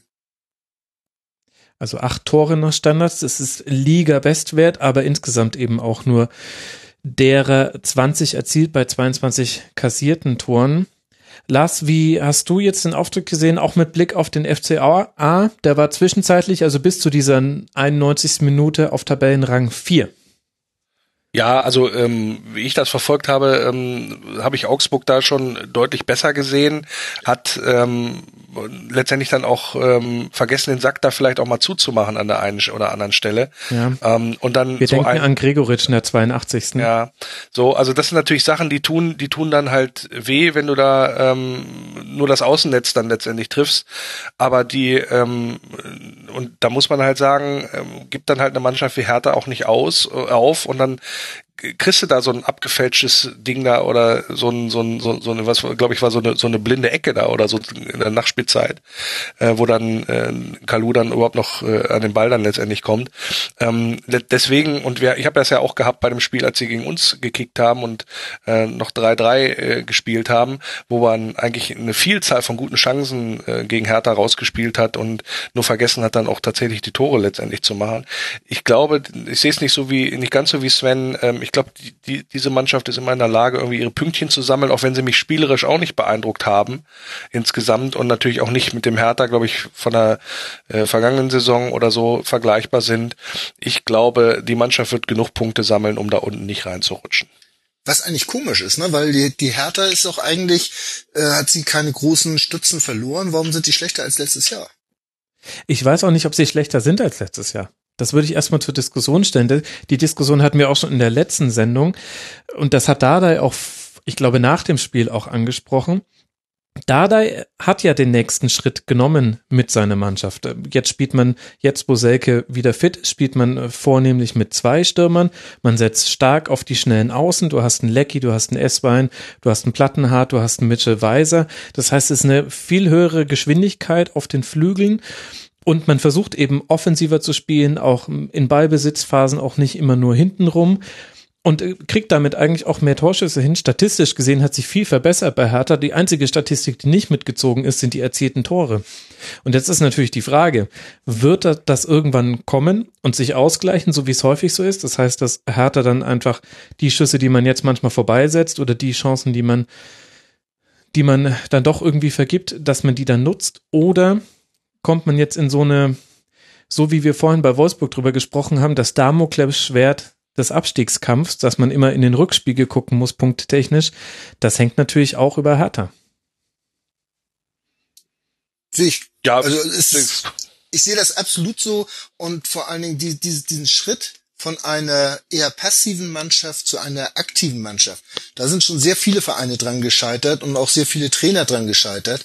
Äh, vielleicht auch ein Stöger, der ja auch jetzt als Europapokalteilnehmer anders hat spielen lassen in Köln als als äh, äh, vielleicht vor vor zwei Jahren noch, als sie, wir hatten das ja gesagt, in seiner Anfangszeit, wo sie sehr defensiv nach dem Aufstieg gespielt haben. Äh, sie sind ja immer offensiver geworden und das zu verinnerlichen und dabei die Balance nicht zu verlieren. Das ist unheimlich schwer und äh, da sehe ich wirklich eine Gefahr. Ob das nun so eintreten kann oder ob da da das gemanagt kriegt, wir werden sehen. Ja, ich denke, das Heimspiel jetzt gegen Hannover 96 ist ein sehr, sehr wichtiges jetzt unter der Woche. Dann auswärts in Leipzig, da kannst du als Hertha machen, was du willst. Du kommst da von den Schlagzeilen her gut aus dieser Nummer raus, wenn du nicht dadurch auf die Abstiegsränge irgendwie rutscht. Das heißt, man müsste jetzt irgendwie da zu Hause gegen Hannover gewinnen. Und Augsburg, ich habe es schon angesprochen, zwischenzeitlich in der Blitztabelle der vielbeschworenen mal auf dem vierten Tabellenplatz. Das ist natürlich Ausweis einer hervorragenden Hinrunde, Lars. Korrekt. Ähm, für mich auch die Überraschung der Saison ist ja auch viel zitiert worden. Ich habe es der Saisonvorschau schon gesagt. Ja, siehst du, äh, bist, bist ja auch ein Kenner der Materie sozusagen. Nee, war, war ein Witz, das habe ich doch vorhin, das war mein Beispiel, dass ich es einfach behaupten könnte jetzt. Nein, ich hab's ja, ist ja, ist ja gut. Ähm, nein, also die, letztendlich ähm, Augsburg ist die Truppe, die man immer mal drin hat, so wie Freiburg vergangene Saison oder so. Das sind immer mal Mannschaften, die dann ähm, ja herausstechen, dass dieses, diese, diese eine Blankocard, die es gibt, die man nicht großartig vorhersehen kann, ähm, aber da auch mit den, äh, den Kollegen in Augsburg mal parliert, die da auch so podcastmäßig unterwegs sind ähm, und die sagten mir auch, also man hat sich das vor der Saison wohl mannschaftsintern und auch vereinsintern sehr zu Herzen genommen, dass man als Abstiegskandidat Nummer eins ähm, gegolten hat. Der Rasenfunk hat den FCA stark gemacht. Das war schon immer meine geheime These. Und äh, du hast das, bloß Angst vor Cristaldo. ja. dass man da noch enger zusammengerückt ist und zu sagen, also war so eine, eine kleine Reaktion da, ähm, denen wollen wir es auch mal allen zeigen. Und äh, der Trainer, der macht da auch eine, eine gute Arbeit, glaube ich. Ähm, ich habe es ja auch äh, leidvoll erfahren müssen, auch wenn der Spielverlauf sehr, sehr gegen uns war in Augsburg. Ähm, da hat man eine sehr, sehr griffige Mannschaft geformt, ja. die ähm, auch durchaus effektiv zu Werke geht mittlerweile. Außer heute gegen Hertha. Ja, Gut. also effektiv waren sie heute ja noch nicht, aber äh, was der Baum da zusammengestellt hat, das ist schon traumhaft. Also aus diesen Spielern, die ja häufig auch äh, woanders nichts geworden sind. Äh, ich sage einfach nur mal Linksverteidiger. Wenn du überlegst, damals Oscholik war der Linksverteidiger, den haben wir dann weggekauft, dann war es Stachelides, den haben wir nicht gekriegt, da sitzt er jetzt noch auf der Bank, jetzt haben sie einen jungen Max, der vielleicht der Aufsteiger auf der Position Außenverteidiger der Saison ist, mhm. äh, der das wirklich großartig macht. Ähm, das sind so, so Beispiele, wie sie es immer wieder schaffen, äh, die, die Abgänge, Paul Verhaag spielt jetzt irgendwo, ich weiß gar nicht mehr, wo war das, äh, und so, so ja, dafür spielen ja auch eine, dafür spielen ja eine Menge äh, Wolfsburger in Augsburg, also das ist ja unsere naja, Hamburger ja auch. wenn du so willst. Äh, das, das, das ist ja gerade die, dieser Wahnsinn, dass, dass, dass sie das wirklich schaffen, also mit sehr viel Augenmaß, Stefan Reuter muss man natürlich dann auch loben, äh, äh, diese, diese Baustellen wieder zu schließen. Und ich, wir haben ja glücklich am ersten Spieltag gegen Augsburg 1 zu 0 gewonnen und auch da hätten sie eigentlich wesentlich mehr verdient gehabt, als ohne Tor nach Hause zu gehen. Also das ist schon eine starke Mannschaft und stehen nicht zu Unrecht da oben. Spielen jetzt dann auf Schalke und zu Hause gegen den SC Freiburg und dann kann man sich in eine sicherlich ruhige und besinnliche Winterpause stürzen beim FC Augsburg. Mit 29 Punkten. Das könnten 29 Punkte sein, ja. Also da setzt du zwei Dreier voraus. Aber definitiv eine sehr, sehr gute Hinserie. Fast ohne Makel. Anders sieht's da aus, wenn wir über den VfB Stuttgart sprechen, der im Freitagabendspiel gegen Leverkusen 0 zu 2 verloren hat. Und damit rutscht der VfB auf Tabellenplatz 13 mit zwei Punkten Vorsprung auf den Relegationsplatz. Der Blick geht immer schon ein bisschen nach hinten. Aber das Muster, das sich so ein bisschen durch viele VfB-Spiele in dieser Hinserie durchzieht, Lars, ist meiner Meinung nach eine passive erste Halbzeit, in der man so ein bisschen abwarten spielt und Hannes Wolf steht halt darauf, erstmal aus der Grundordnung heraus so operieren und da beteiligen sich jetzt nicht acht Mann an den eigenen Angriffen, und dann spielst du aber gegen eine Mannschaft wie Leverkusen, die einfach technisch herausragend ist, wo Bailey derzeit eine unglaubliche Hinserie spielt. Ein Harvards auch ein sehr gutes Spiel gemacht hat. Die gewinnen dann im Prinzip, machen sie das 1 zu 0 vor allem durch individuelle Klasse. Da würde ich dem VfB gar nicht so große Vorwürfe machen wollen, dass dieser Rückstand fällt. Aber dann rennt der VfB diesem Rückstand hinterher, hat dann auch seine Chancen, scheitert an Leno und dann macht Bender in der 80. den Deckel drauf. Aber dieses Hinterherrennen einem Rückstand, weil man in der ersten Halbzeit ein bisschen passiv ans Werk ging. Das habe ich jetzt schon so oft gesehen vom VfB gefühlt in dieser Saison. Ja, ich hätte es mir gewünscht, dass es auch gegen uns gemacht hätten. da haben wir dann aber, ja. Gehört halt äh, auch ein Gegner dazu, Lars. Ja, ja, gehört auch ein Gegner dazu. Ich weiß nicht, das, ja, habt, habt ihr euch eigentlich verbunden heute? Das ist ja, das ist ja lustig. Ja. Ähm, nein, also der, äh, äh, der Punkt ist der, ich, ich stimme dir, ich stimme dir zu, dass dieses abwartende Ver, äh, Verhalten und dann den Hebel umliegen, das ist, glaube ich, etwas, was dem VfB Stuttgart im Fall des Rückstands nicht so sehr liegt. Das habe ich auch beobachtet. Letztendlich darf man auch, aber auch nicht vergessen, ähm, Leverkusen ist auch so, ich will nicht sagen, ein bisschen die Mannschaft der Stunde, aber ja. äh, die, die, die rufen jetzt endlich auch mal das ab, was die können. Ja, also das ist ja, ähm, da, da scheinen jetzt auch die Sachen bereinigt zu sein, die dann noch in der in der letzten Saison ja so äh, vielleicht noch unter der Decke gewesen sind, aber da sind da sind Sachen auch vorgefallen, ähm, glaube ich, die die der Mannschaft nicht gut getan haben. Und die, diese Mannschaft hat sich stabilisiert. Äh, Heiko Ehrlich hat das hinbekommen. Und ähm, dass die, dass die da alle Fußball spielen können, das ist, das ist, glaube ich, unbestritten.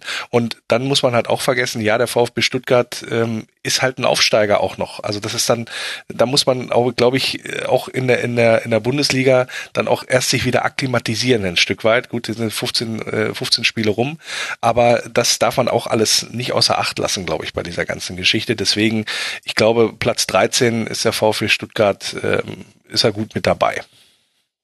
Aufsteiger sind ja auch nicht mehr das, was sie mal waren. Wenn wir jetzt Stuttgart auf, auf 13 sehen und Hannover sogar auf 10 mit 22 Punkten, das ist ja schon Wahnsinn, was die machen. Und äh, Stuttgart gerade zu Hause war ja bislang eine Macht, haben dafür auswärts mhm. nichts gerissen. Ja. Ähm, das ist jetzt natürlich gerade so, so ein Zeitpunkt gegen Ende der Hinrunde. Jetzt haben sie dieses Heimspiel verloren gegen Leverkusen, ähm, müssen jetzt nach Hoffenheim und haben dann noch dieses nächste Heimspiel, was ja auch nicht so ganz einfach zu gewinnen sein wird. Äh, Max wird wissen, gegen wen das Spiel gegen den ist, also Bayern. Gegen die Bayern. Ähm, also du kannst jetzt wirklich mal davon ausgehen, dass die Stuttgarter mit 17, vielleicht 18 Punkten in die äh, Winterpause gehen und mit 17 oder 18 Punkten, dann wirst du auf dem Relegationsplatz oder einen darüber sein. Ähm, und dann wird natürlich die große Frage sein, wie kommt der VfB über den Winter und wie stark kommen sie wieder zurück in, in der Rückrunde. Also ich sehe da schon die Gefahr des, des Absturzes. Es sah ja eine ganze Zeit so aus, als ob sie da so ein bisschen äh, vorne wegschwimmen würden vor dem Abstiegsstrudel. Aber also ich habe so das Gefühl, dass sie sich da jetzt auch zu bekennen müssen, ja, wir sind jetzt mittendrin. Mhm. Ich meine, angenommen haben sie das schon. Aber Mannschaft der Stunde bei Leverkusen ist absolut richtig, wenn man die Tabelle bildet. Seit dem sechsten Spieltag, am fünften Spieltag hat Leverkusen zuletzt verloren. Das war tief im September, liebe Freunde. Wenn ich mir die Tabelle bilde von ab dann bis heute, dann gibt es nur eine Mannschaft, die drei Punkte mehr geholt hat, das ist der FC Bayern. Ansonsten Leverkusen auf Platz zwei in dieser Tabelle mit fünf Siegen, fünf Unentschieden und keine Niederlage. 20 erzielten Toren, nur neun kassiert. Leverkusen hat so der dermaßen einen Lauf und jetzt mit einem Heimspiel gegen Werder Bremen, einem Auswärtsspiel bei Hannover 96 und dann einem DFB-Pokal Auswärtsspiel bei Gladbach, sehe ich jetzt zumindest in der Liga auch nicht, dass das gleich enden müsste. Leverkusen Mannschaft der Stunde, da können wir ein dickes Ausrufezeichen hintersetzen. Wir haben vorhin schon über Videobeweis gesprochen und da hat Lars gesagt, diesen Punkt hebe ich mir auf. Und zwar bis wir über das Eintracht Frankfurt Spiel sprechen, die zu Hause gegen den FC Bayern 0 zu 1 verlieren, was insofern ärgerlich ist, weil es die schlechteste Offensivleistung des FC Bayern in dieser Saison war. Ich hatte nicht mehr die Zeit nachzugucken, wann zuletzt die Expected Goals so niedrig waren, 0,26 für alle Statistikfreaks da draußen. Man schießt das 1 zu 0 und danach sagt man, okay, Frankfurt macht mal, wir warten jetzt in unserer Hälfte. Zeitweise hat der FC Bayern mit einem 5-4-1 verteidigt, hatte nur einen Schuss im gesamten Spiel aufs Tor, aber dennoch hat es gereicht für einen Dreier. Man hatte aus, vielleicht hätten sie es ja auch nochmal geschafft, bei einem Ausgleich nochmal aufzuziehen. Es war natürlich auch ein bisschen Kalkül. Aber jetzt ist die Frage, Lars, kann man da der Eintracht vorwerfen, dass man nicht die ganz großen Chancen herausgespielt hat? Oder ist das halt dann auch einfach so, wenn der FC Bayern sich einigelt, dann stehen da halt auch einfach zehn Mann in der eigenen Hälfte. Na, sie werden sich schon ärgern. Also es ist so, ähm, und ich glaube, das ist das, was äh, den FC Bayern wieder mal auszeichnet. Dann tatsächlich auch in den schwächeren Spielen, jetzt dann auch gerade ähm, Jupp Einkes hat das hinbekommen, ähm, dass man dann trotzdem die Punkte holt. Das, was unter Carlo Ancelotti mh, zum Schluss nicht mehr der Fall war, bei Jupp Heynckes funktioniert das wieder. Klar kann man das jetzt wieder unter Kategorie Arbeitssieg und so weiter einfahren, aber das ist natürlich genauso wie du sagst, vom FC Bayern ist man natürlich anderes gewohnt und hat auch andere Ansprüche und wenn man sich die Gesichter von Carlo Rummenigge und Uli Hoeneß angeschaut hat auf der Tribüne, dann hat das auch schon Bände gesprochen. Also die sind für, also für, für das Spiel geht man auch nicht unbedingt gerne ins Stadion, sagen wir es mal so. Letztendlich Eintracht Frankfurt ähm, ist ein, gut unterwegs gewesen aus meiner Sicht und hat auch die Möglichkeiten gehabt, da mehr mitzunehmen als äh, jetzt diese knappe Niederlage ähm, und ähm, wird sich dann unterm Strich schon ein Stück weit ärgern, dass es nicht für mehr gereicht hat oder dass man vielleicht doch nicht noch ein bisschen mehr gezwungen hat, denn äh, der FC Bayern war anfällig in dem Spiel. Das auf alle Fälle. Auf jeden Fall und ich muss da jetzt schon mal, wo wir über den Videobeweis ja gleich reden wollen, anprangern, dass äh, Vidal ausgewechselt werden durfte und nicht vom Platz geflogen ist. Mhm. Ähm, das unterstelle ich jetzt einmal mehr und ich weiß, dass das immer populistisch sich anhört, aber bei äh, 15 bis 17 anderen Vereinen, da wäre geflogen. Ähm, hat Freddy Bobic ich, ich habe da gerade in der Personalie Vidal, ich finde das, was der sich erlauben darf, in Zweikampfführung, ohne dafür bestraft zu werden, persönlich, ähm, finde ich grenzwertig und ja, der Papadopoulos des FC Bayern. Ja, ich wusste, dass der jetzt kommen würde. Ich wollte, hätte es mich aussprechen lassen, hätte ich das jetzt selbst gesagt. Äh, Papadopoulos kriegt bloß mehr gelbe Karten als als äh, da gebe ich Vidal. dir recht. Der hat nämlich seine Sperre weg. Ähm, aber ich habe manches Mal schon gedacht, dass das, was der Bengel darf, ich, der hat ein, eine tolle Aura, hat ein tolles Auftreten, ist auch so ein, so ein, so ein, so ein Schweinehund, den du bei dir in der Mannschaft haben möchtest, aber nicht als Gegner. Aber trotzdem finde ich, dass da wieder dieser, dieser ominöse Bayern-Bonus äh, sich durchgeschlagen hat. Und gerade in so einem engen Spiel äh, kann sowas dann durchaus mal äh, das Pendel in die eine oder andere Richtung äh, ausschlagen lassen. Äh, das fand ich viel schlimmer als die äh, Videobeweisszene volle, volle Zustimmung, beziehungsweise ich hätte eigentlich einen, einen Videobeweis ähm, erwartet. Äh, und zwar geht ja ist eine Gelbkartengeschichte. Ja, ich, ja, ja, es, es ist eine, ähm, es, äh, ja, die, die gab es bei uns auch gegen Augsburg. Er hat Maxi Arnold mit Gelb bestraft, hat sie jetzt angeguckt, hat die rote Karte gezeigt. Ähm, bei genau, einer sehr, sehr um ähnlichen, bei ähnlichen Szene, genau. Und Geht deswegen, beim Vidal, Platzverweis. Es geht nicht ja, bei ja, Gelb genau. Ich, wir, lass, dann, dann lasst mich mal eben ausreden, Jungs, weil es geht nämlich, es geht, Vidal hätte zweimal vom Platz gehört. Einmal bei der Notbremse, relativ zu Beginn, ähm, da ähm, ist da, da, also freier kann ein Spieler nicht auf den Torwart zulaufen als in so einer Situation. Da war nämlich schon quasi im 16er oder ja, oder Meter davor. von unten noch angestürzt. So, also, das, ja. also für, für mich, für, also ich, also so wie ich halt, so wie ich halt bewerte, ist es das, und, und die Frankfurter haben ja auch entsprechend reagiert. Und an dieser Stelle muss aus meiner Sicht, weil sonst können wir uns die ganze Sache wieder mal sparen, muss der Videoschiri tatsächlich eingreifen. Ist für mich eine eindeutige Geschichte.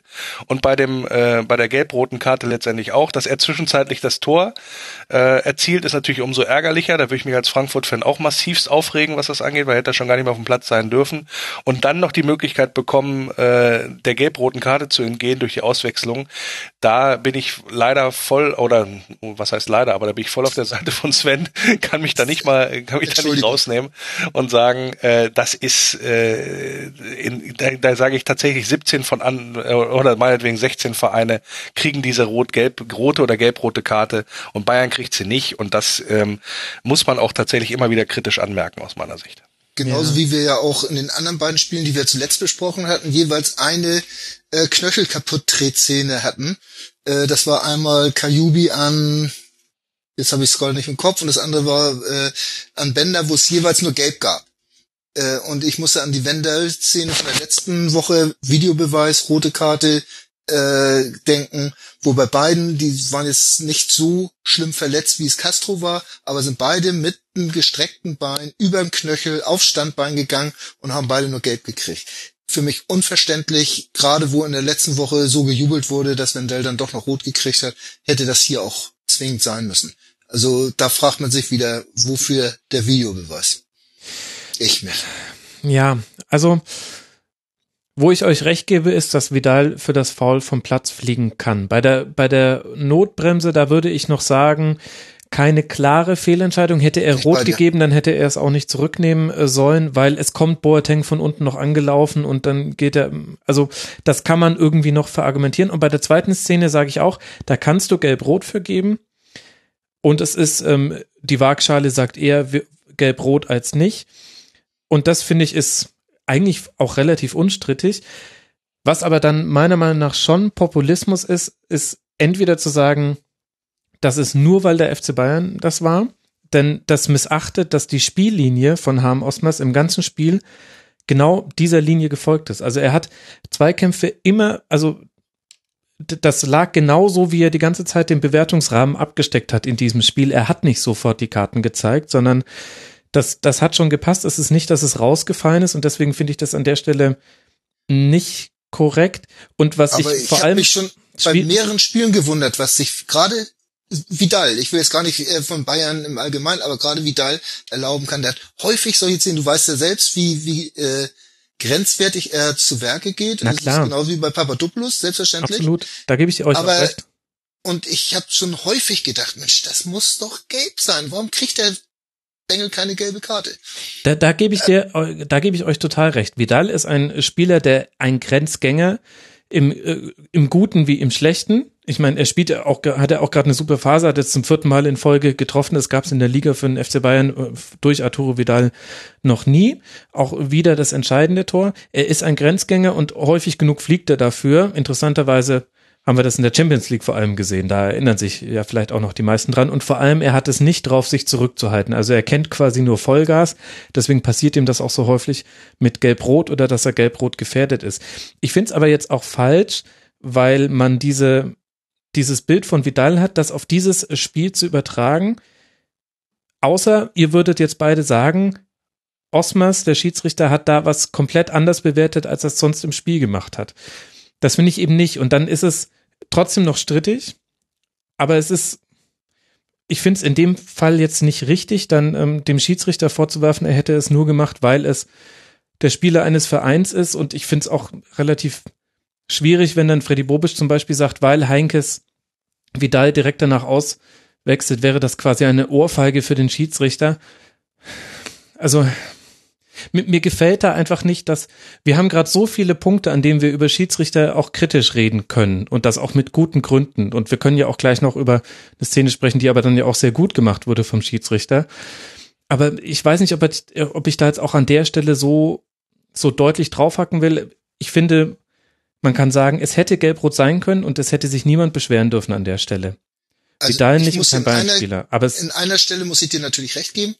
Äh, genauso wie du jetzt äh, das HSV-Spiel äh, zum Teil geschenkt hast, habe ich das so mit dem äh, Frankfurt-Bayern-Spiel gemacht. Ähm, ich habe da also auch nur Zusammenfassungen geguckt. Ähm, und da hast du natürlich nicht das Gefühl, wie geht der Schiedsrichter ansonsten zu Werke. Kann ich insofern natürlich nicht mitreden. Allerdings äh, ist diese, diese Einschätzung von mir natürlich nicht nur ich habe es deutlich gesagt, also bezieht sich nicht nur auf dieses Spiel, sondern auch schon auf andere. Und, und äh, man denkt das ja nicht zum ersten Mal so, äh, dass ich das jetzt Bayern-Dusel genannt habe oder oder Bonus oder sonst was, das ist selbstverständlich populistisch und das war auch populistisch gemeint.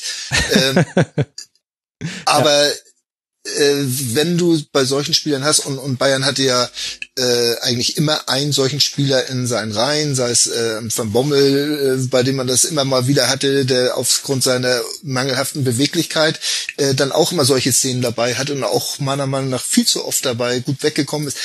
Wir könnten da jetzt über die Historie äh, reden, das, das wär, würde aber sämtliche Rahmen sprengen.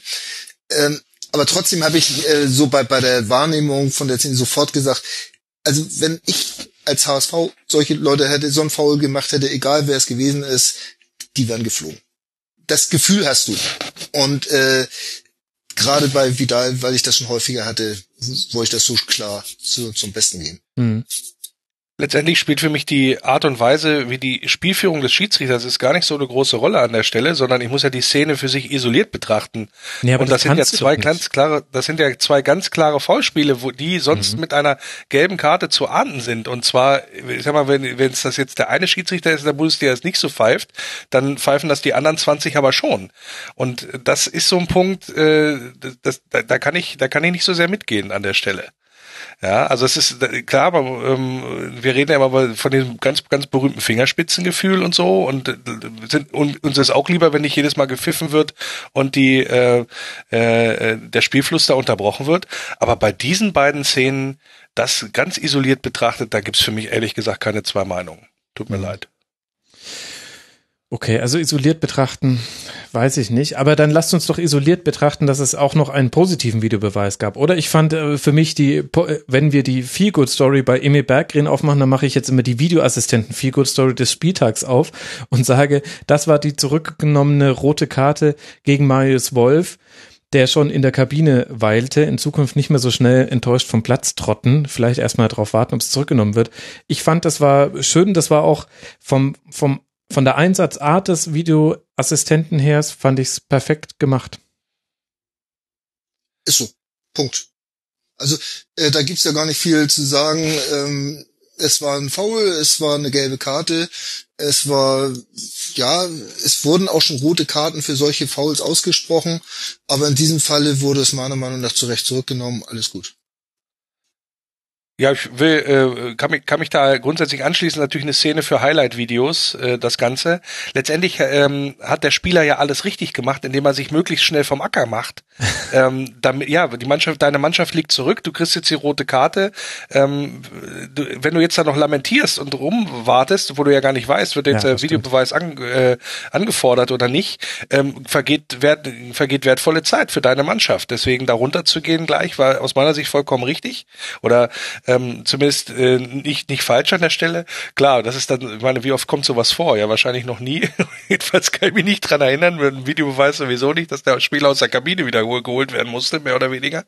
Ähm, aber das ist äh, natürlich eine äh, eine gute Sache, dass ich dieses, also ich habe die Szene auch nicht so hart bewertet mit mit einer roten Karte. Es sieht für den Schiri natürlich doof aus. Also er steht genau in der Flucht, möchte ich mal sagen, von dieser Grätsche, die von von ja so halb hinten seitlich kommt. Also das ähm, da hätte ich auch, wenn ich das, wenn ich die Sicht des Schiris gehabt hätte, in erster Linie auch erstmal hinten äh, nach hinten gegriffen äh, zum Karton. Ähm, dass der Videoschiri das dann korrigiert hat und so, das ist, glaube ich, dann aber auch der richtige Weg gewesen. Aber da, das ist ja auch gerade dieser, dieser Grenzfall des Videoassistenten. Ähm, war das jetzt wirklich diese krasse Fehlentscheidung, dass ja, ja, der Assistent zwingend ja, hm. eingreifen äh, äh, muss? Auch da bin ich der Meinung, dass es für solche äh, Fouls schon rote Karten gegeben hat. Äh, auch äh, zu Zeiten des Videoassistenten, die nicht zurückgenommen werden. Ich, ich habe jetzt noch keinen keinen äh, keinen Parat, aber äh, dass, dass du, äh, ob das jetzt wirklich diese krasse Szene ist oder dieser krasse Fehler war, dass sich daraufhin der Videoassistent melden muss, ich weiß es nicht. Äh, und das werden wir wahrscheinlich erst so in drei, vier Jahren, äh, wenn sich das Ganze ein bisschen eingegruft hat, äh, wissen, ob das dann solche Szene war. Vielleicht erinnern wir uns dann nicht mehr dran. Ja, ich sehe schon, wir können, wir können endlos äh, debattieren was ich nur eins noch hinzufügen möchte, immer wenn das Argument kommt, der Videoassistent würde die Autorität des Schiedsrichters untergraben, da haben wir mal das Gegenbeispiel. Harm Osmers hat sich entschuldigt bei Marius Wolf, das Spiel ging weiter und alle waren sich im Nachhinein einig, die Szene, jetzt auch mal isoliert betrachtet, gut gelöst und da habe ich jetzt nichts gesehen, dass die Autorität des Schiedsrichters gelitten hätte. Wir haben jetzt recht wenig über Sportliche geredet, aber wir wollen jetzt auch gerade, weil wir eine englische Woche haben, jetzt auch keine Drei-Stunden-Sendung draus machen. Deswegen sage ich nur ganz kurz, dass Rebic stark war. Boateng hat auch kein so schlechtes Spiel gemacht und zwar der Kevin Prinz. Bei den Bayern spielte Tom Starke, weil sich äh, Sven Ulreich verletzt hat. Und Hummels hat eine Auszeit bekommen, aber ansonsten war das alles eher ein bisschen grau und grau, was der, der FC Bayern abgeliefert hat. Die spielen jetzt zu Hause gegen Köln und dann auswärts beim VfB und dann zu Hause gegen Dortmund. Vorhin alles schon erwähnt.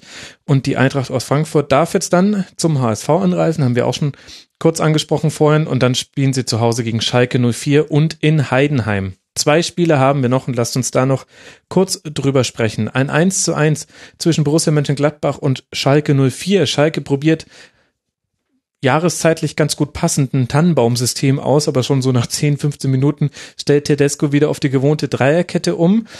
Und auch bei diesem Spiel wird über den Videoassistenten diskutiert. Es gibt ein Tor von Stindl, das wegen einer Abseitsstellung zurückgenommen wird, wobei man erst also erfahren hat, um welche Abseitsstellung es sich handelt, sehr, sehr spät. Ich glaube erst in der Halbzeit, und das war eine Szene aus der ersten Halbzeit, unglücklich gelaufen. Und es wird ein Strafstoß und eine gelbe Karte gegen Naldo zurückgenommen wegen eines Faust zuvor, was der Schiedsrichter aber im laufenden Spiel noch anders bewertet hatte. Und unter dem Strich steht dann nach Toren von Kramer und Westergaard, also einem Eigentor, ein Punkt für jede der beiden Mannschaften. Lars, geht erstmal die Punkteteilung in Ordnung? Ja, ich, ich glaube schon. Ähm, zu, äh, gefreut hat's mich, dass äh, Christoph Kramer seinen Kopf mal äh, richtig eingesetzt hat und nicht, und nicht immer nur auf den Deckel gekriegt. Erstes Tor seit drei Jahren. Deswegen hat er auch so überrascht geguckt. Jetzt, ja, jetzt genau. stellt euch das mal mit Dennis Diekmeyer vor. ja, also äh, klar, und der, dass das Tor, dass der Ausgleich dann aber fällt äh, durch so ein Eigentor, das ist natürlich dann letztendlich unglücklich, aber unterm Strich geht das, glaube ich, in Ordnung, äh, das, das Unentschieden. Ähm, wieder, äh, weil du es ja auch gerade erwähnt hast, die Videoschiri-Geschichte, das ist natürlich wieder so ein Punkt das, das Foul da an der Seitenlinie, das war ja schon, ich will nicht sagen, ein bisschen her. Wie weit gehst du da zurück bei so einer Szene? Ja, also das ist ja auch schon wieder ein Ermessensspielraum, der ist ja ohne Ende. Wenn du sagst, ja, da war aber fünf Minuten vorher ein Foul an der Mittellinie und äh, danach, daraus resultiert dann irgendwann ein Tor.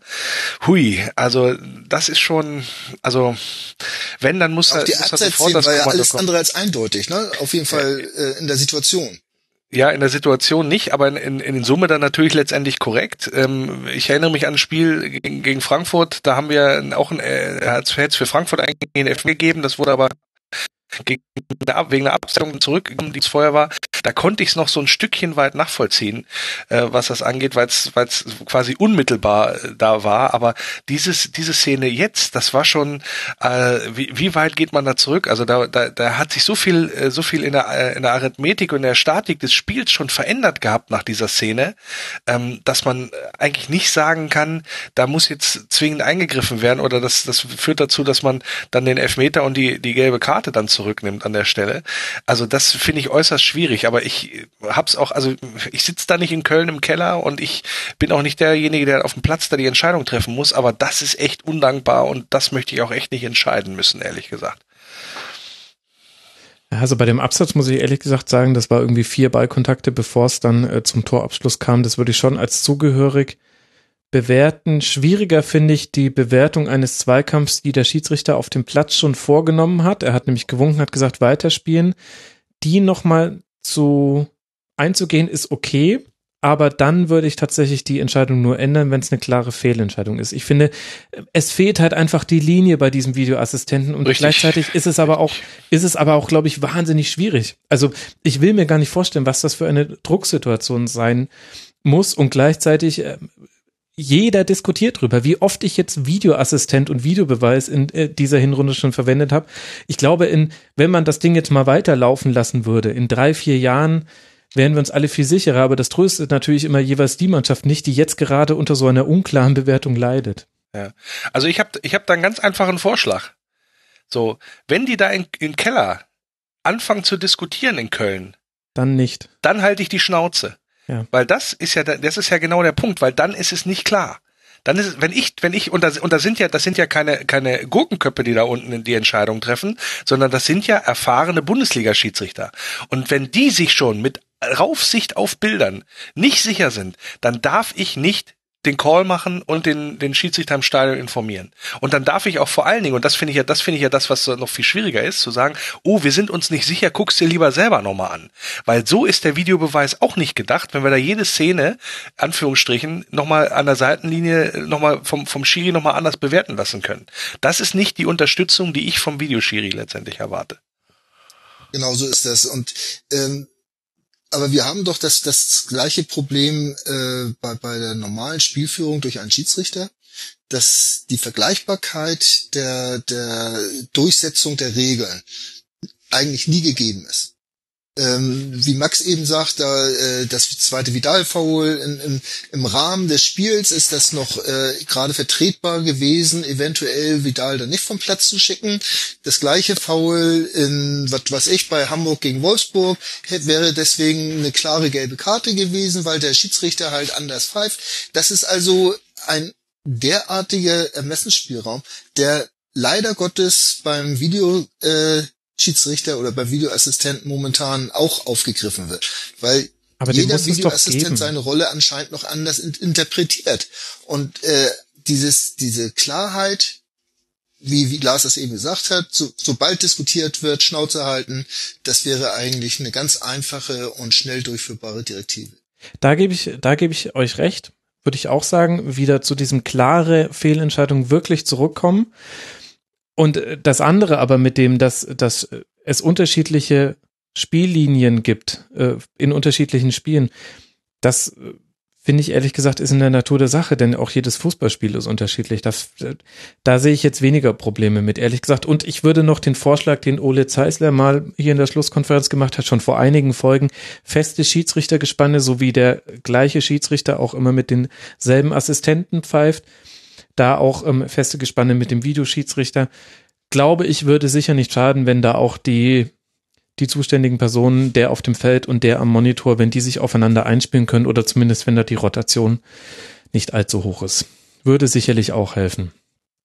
Was sportlich zum Spiel zu sagen ist, ist, dass es nur 82 lange Bälle gab. Wolfsburg hatte im Spiel gegen den HSV alleine 87. Ähm, das heißt, von beiden Mannschaften zusammengenommen. Es war ein Kurzpassfestival, deswegen konnte man es auch sehr gut angucken. Auch sehr viele flache Kombinationen. Meier, Max Meyer hat ein tolles Spiel gemacht, 15 Mal sich den Ball erkämpft. Hazard war auch wieder ganz gut, drei Schüsse, drei Torvorlagen. Aber manchmal auch, ja, na gut, man trifft auch manchmal einfach falsche Entscheidungen, so ist es einfach. Und Schalke fehlt halt einfach Goretzka. Wollen wir noch ein Wort zu Embolo verlieren oder sagen wir da noch ein paar mehr Spiele angucken? Nicht nur dieses eine und das Abwehrverhalten vom 0 zu 1. Ja, äh, Embolo äh, ist für mich ein sehr guter Spieler, sehr großes Talent. Äh, dass er jetzt dieses Abwehrverhalten, dass das mal nicht so gut war, okay. Das lassen wir ihn einfach mal durchgehen. Ist ja schließlich auch Stürmer, der eigentlich im eigenen 16er Phrasenschwein nichts zu suchen. Aber äh, er ist auch ein kleiner Stinkstiefel und das, das habe ich gerade so bemerkt, als der diese Viertelstunde gegen HSV gespielt hat, weil ich das mir wieder ein bisschen genauer geguckt hat. Da waren sehr viele Szenen bei, äh, die er die auch grenzwertig waren, wieder auch einer dieser Spieler. Aber ich glaube, dass wenn man den in die richtigen Bahnen legt, das kann wirklich mal richtig guter werden. Okay. Ein Spiel haben wir noch. Hannover 96 gegen die TSG aus Hoffenheim. Ein 2 zu 0 für Hannover 96. Damit hat man endlich die 20-Punkte-Hürde, die man sich so lange als äh, Wurst vor den Mund gehalten hat, endlich erreicht. Damit 22 Punkte nach 15 Spieltagen. Auch eines dieser Schnee-Sonntagsspiele. Und ich hatte den Eindruck, Lars, Hoffenheim hat es anders als im Spiel davor, was wir gesehen haben, Köln gegen Freiburg, weniger gut geschafft, sich auf die Bedingungen einzustellen. Die haben ganz schön gelitten unter dem Belag. Ja, jetzt könnte ich äh, ganz simpel erklären, ähm, Hoffenheim ist eine Mannschaft, die gerne Fußball spielen möchte. Und die natürlich dann auf so einem Platz deutlich schwierig, äh, deutlich mehr Schwierigkeiten hat. Ich habe Hannover 96 zweimal gesehen dieser Saison, unter anderem im Pokalspiel. Und das ist keine Mannschaft, die unbedingt äh, darauf ist, äh, darauf aus ist, den Ball laufen zu lassen und ähm, Fußball zu spielen. Hannover hat andere Qualitäten, ähm, insbesondere was äh, das gute Stellungsspiel, ähm, die taktische Grundausrichtung und auch die Zweikampfstärke letztendlich angeht. Und das kommt einer Mannschaft dann natürlich, gerade dann, wenn man 1-0 in Führung geht, auf so einem äh, Geläuf dann noch ein bisschen mehr ja zugute und ja, dann hat dann halt kurz vor Schluss 85. so, so ein klassischer Klassiker äh, macht dann halt den, den Deckel drauf und äh, ja, gewinnt das Spiel dann letztendlich auch verdient. Wenn man die letzten zwei Auswärtsspiele von Hoffenheim betrachtet, dann muss man sich doch eigentlich fragen, warum sind denn alle so scharf auf den Nagelsmann? Ne? Äh, ich habe dir, die haben ja das zuletzt in Hamburg zu, äh, auswärts gespielt, das war auch wirklich nicht doll, was sie da geleistet mhm. haben. Und auch jetzt, ähm, natürlich gebe ich euch vollkommen recht, gibt es der, äh, kommt diese Witterungsbedingung der Mannschaft nicht entgegen aber trotzdem muss man doch die Mannschaft so weit einstellen können, dass da ein bisschen mehr bei rumkommt. Und ich fand das recht wenig. Also ich habe das Spiel so mit einem Auge verfolgt. Ich äh, war schon so in der ersten Halbzeit drauf und dran zu sagen, ach, so, so wichtig ist das doch nicht, das zu gucken, weil es war ja wirklich nicht schön anzusehen. Und wenn man dann nicht mit dem Herzen dabei ist, dann, dann ist das ja auch so eine äh, Geschichte. Aber ich fand, also das, was ich von Hoffenheim gesehen habe, das war böswillig. Also ich kann da vielleicht zwei Sachen äh, zu sagen. Zum einen ist es so, glaube ich, auch ein Stück weit, ähm, dass der Gegner das System Nagelsmann ein Stück weit auch mehr schon entschlüsselt halt in der vergangenen Saison. Also diese Überraschungseffekte, die sind da letztendlich auch weg. Ähm, und das ist das eine. Dann zum anderen muss man aber auch mal zugute halten, das ist dann wieder so ein Pluspunkt auf der Nagelsmann-Seite. Was hat diese Truppe für einen Aderlass gehabt mit ganz entscheidenden Spielern, die weggegangen sind? Und das muss man, glaube ich, erstmal auffangen können. Und diejenigen, die dann tatsächlich äh, jetzt auf dem, äh, auf dem Platz stehen, die machen das eigentlich gut und die Mannschaft steht wieder auf Platz 6. Jetzt kann man natürlich hingehen und sagen, ja, vom Anspruchsverhalten her und äh, Champions League Qualifikation und so, ähm, dann müsste man eigentlich auch ein bisschen mehr erwarten, so wie Sven das sagt. Aber ich glaube, das ist eher so eine, so eine gefühlte Geschichte, wo man Hoffenheim da letztendlich einordnet. Wenn man das, wenn man das rein mal die Entwicklung betrachtet, äh, die ähm, es da gegeben hat, und da kann ich dann schon verstehen, dass Nagelsmann immer noch interessant ist für andere Vereine, Vereine, das alles auszugleichen, was da we äh, weggegangen ist.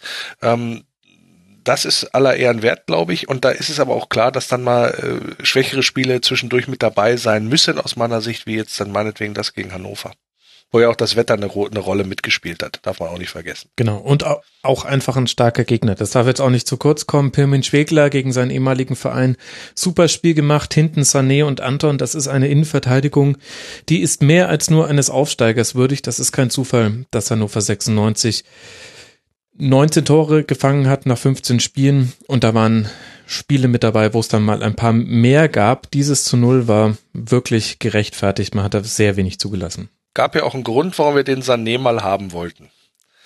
Ja, ich als niedersächsischer Rivale. Aber konntet ihr euch nicht leisten? natürlich was? schwer, den, den, den Dortmund war zu teuer. Wir, nee, Herr Kind hat da den Riegel vorgeschoben bei dem ah, Er ist war es quasi nicht schon, ungerecht, wenn einfach so Investoren sich in den Fußball schon, reinkaufen? Ja, ja, er saß schon, er saß schon quasi im Auto nach Wolfsburg und dann hat Kind gesagt, ist nicht. Das ist für mich, was ist das Gegenteil von einer Feel-Good-Story? Ich weiß es gar nicht. Das, äh, das entzieht mir, das entzieht mir jeglichen Optimismus für die Zukunft. Hannover 96 spielt jetzt dann auswärts bei Hertha und dann zu Hause gegen Leverkusen.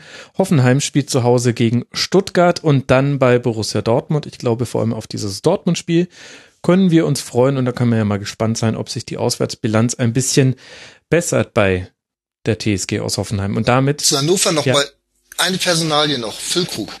Was der sich ja. entwickelt hat mhm. in dieser Saison, äh, das hätte man denen doch eigentlich auch nicht mehr zugetraut, nachdem er eigentlich schon irgendwo so in der Versenkung äh, zu verschwinden schien und dann sich jetzt, ich glaube Mitte 20, Mitte Ende 20 ist er jetzt, äh, sozusagen seinen zweiten Frühling kriegt und sich jetzt so als Bundesligaspieler etabliert. Finde ich großartig und auch eine spannende Personalie. Mhm. Vierter Treffer für ihn in der Liga, zwei Assists dazu noch und vor allem jetzt innerhalb der letzten drei Spiele zweimal getroffen. Und vor allem eine große Präsenz auch im Spiel. Ja, absolut. Absolut. Und dann kommt Harnik und macht endlich auch mal wieder einen Treffer mit dem Kopf. Und dann ist da der Deckel drauf. Freunde, wir haben es geschafft, den 15. Spieltag zu besprechen. Wir haben es geschafft, Hamburg und den VfL Wolfsburg zu besprechen, ohne dass es hier tote oder tödlich beleidigte Personen gäbe, ich würde sagen, besser kommen wir aus der Nummer eigentlich nicht mehr raus. Ich bin rundum Friedliches, friedliches 0-0. ja, und jetzt äh, könnt ihr auch monatelang nichts mehr voneinander hören, was die Hörerinnen und Hörer vielleicht nicht mitbekommen ist, dass äh, Sven und Lars eine gemeinsame Podcast-Vergangenheit in, in jüngster Vergangenheit haben.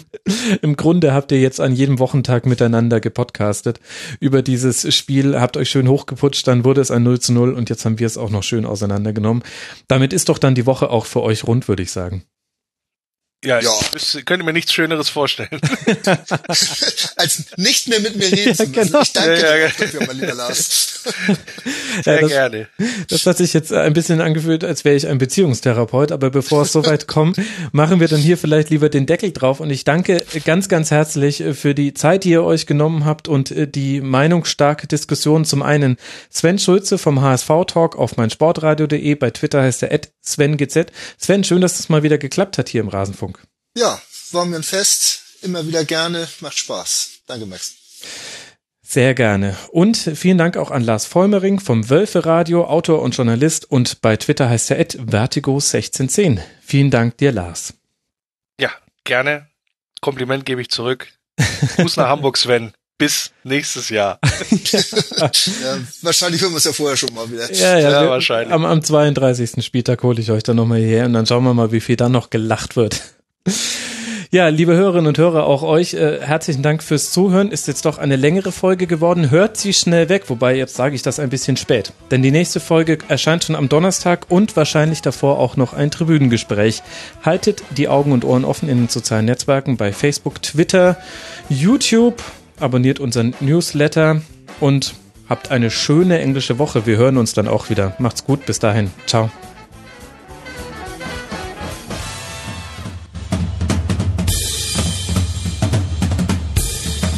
Das war die Rasenfunk-Schlusskonferenz. Wir gehen nun zurück in die angeschlossenen Funkhäuser.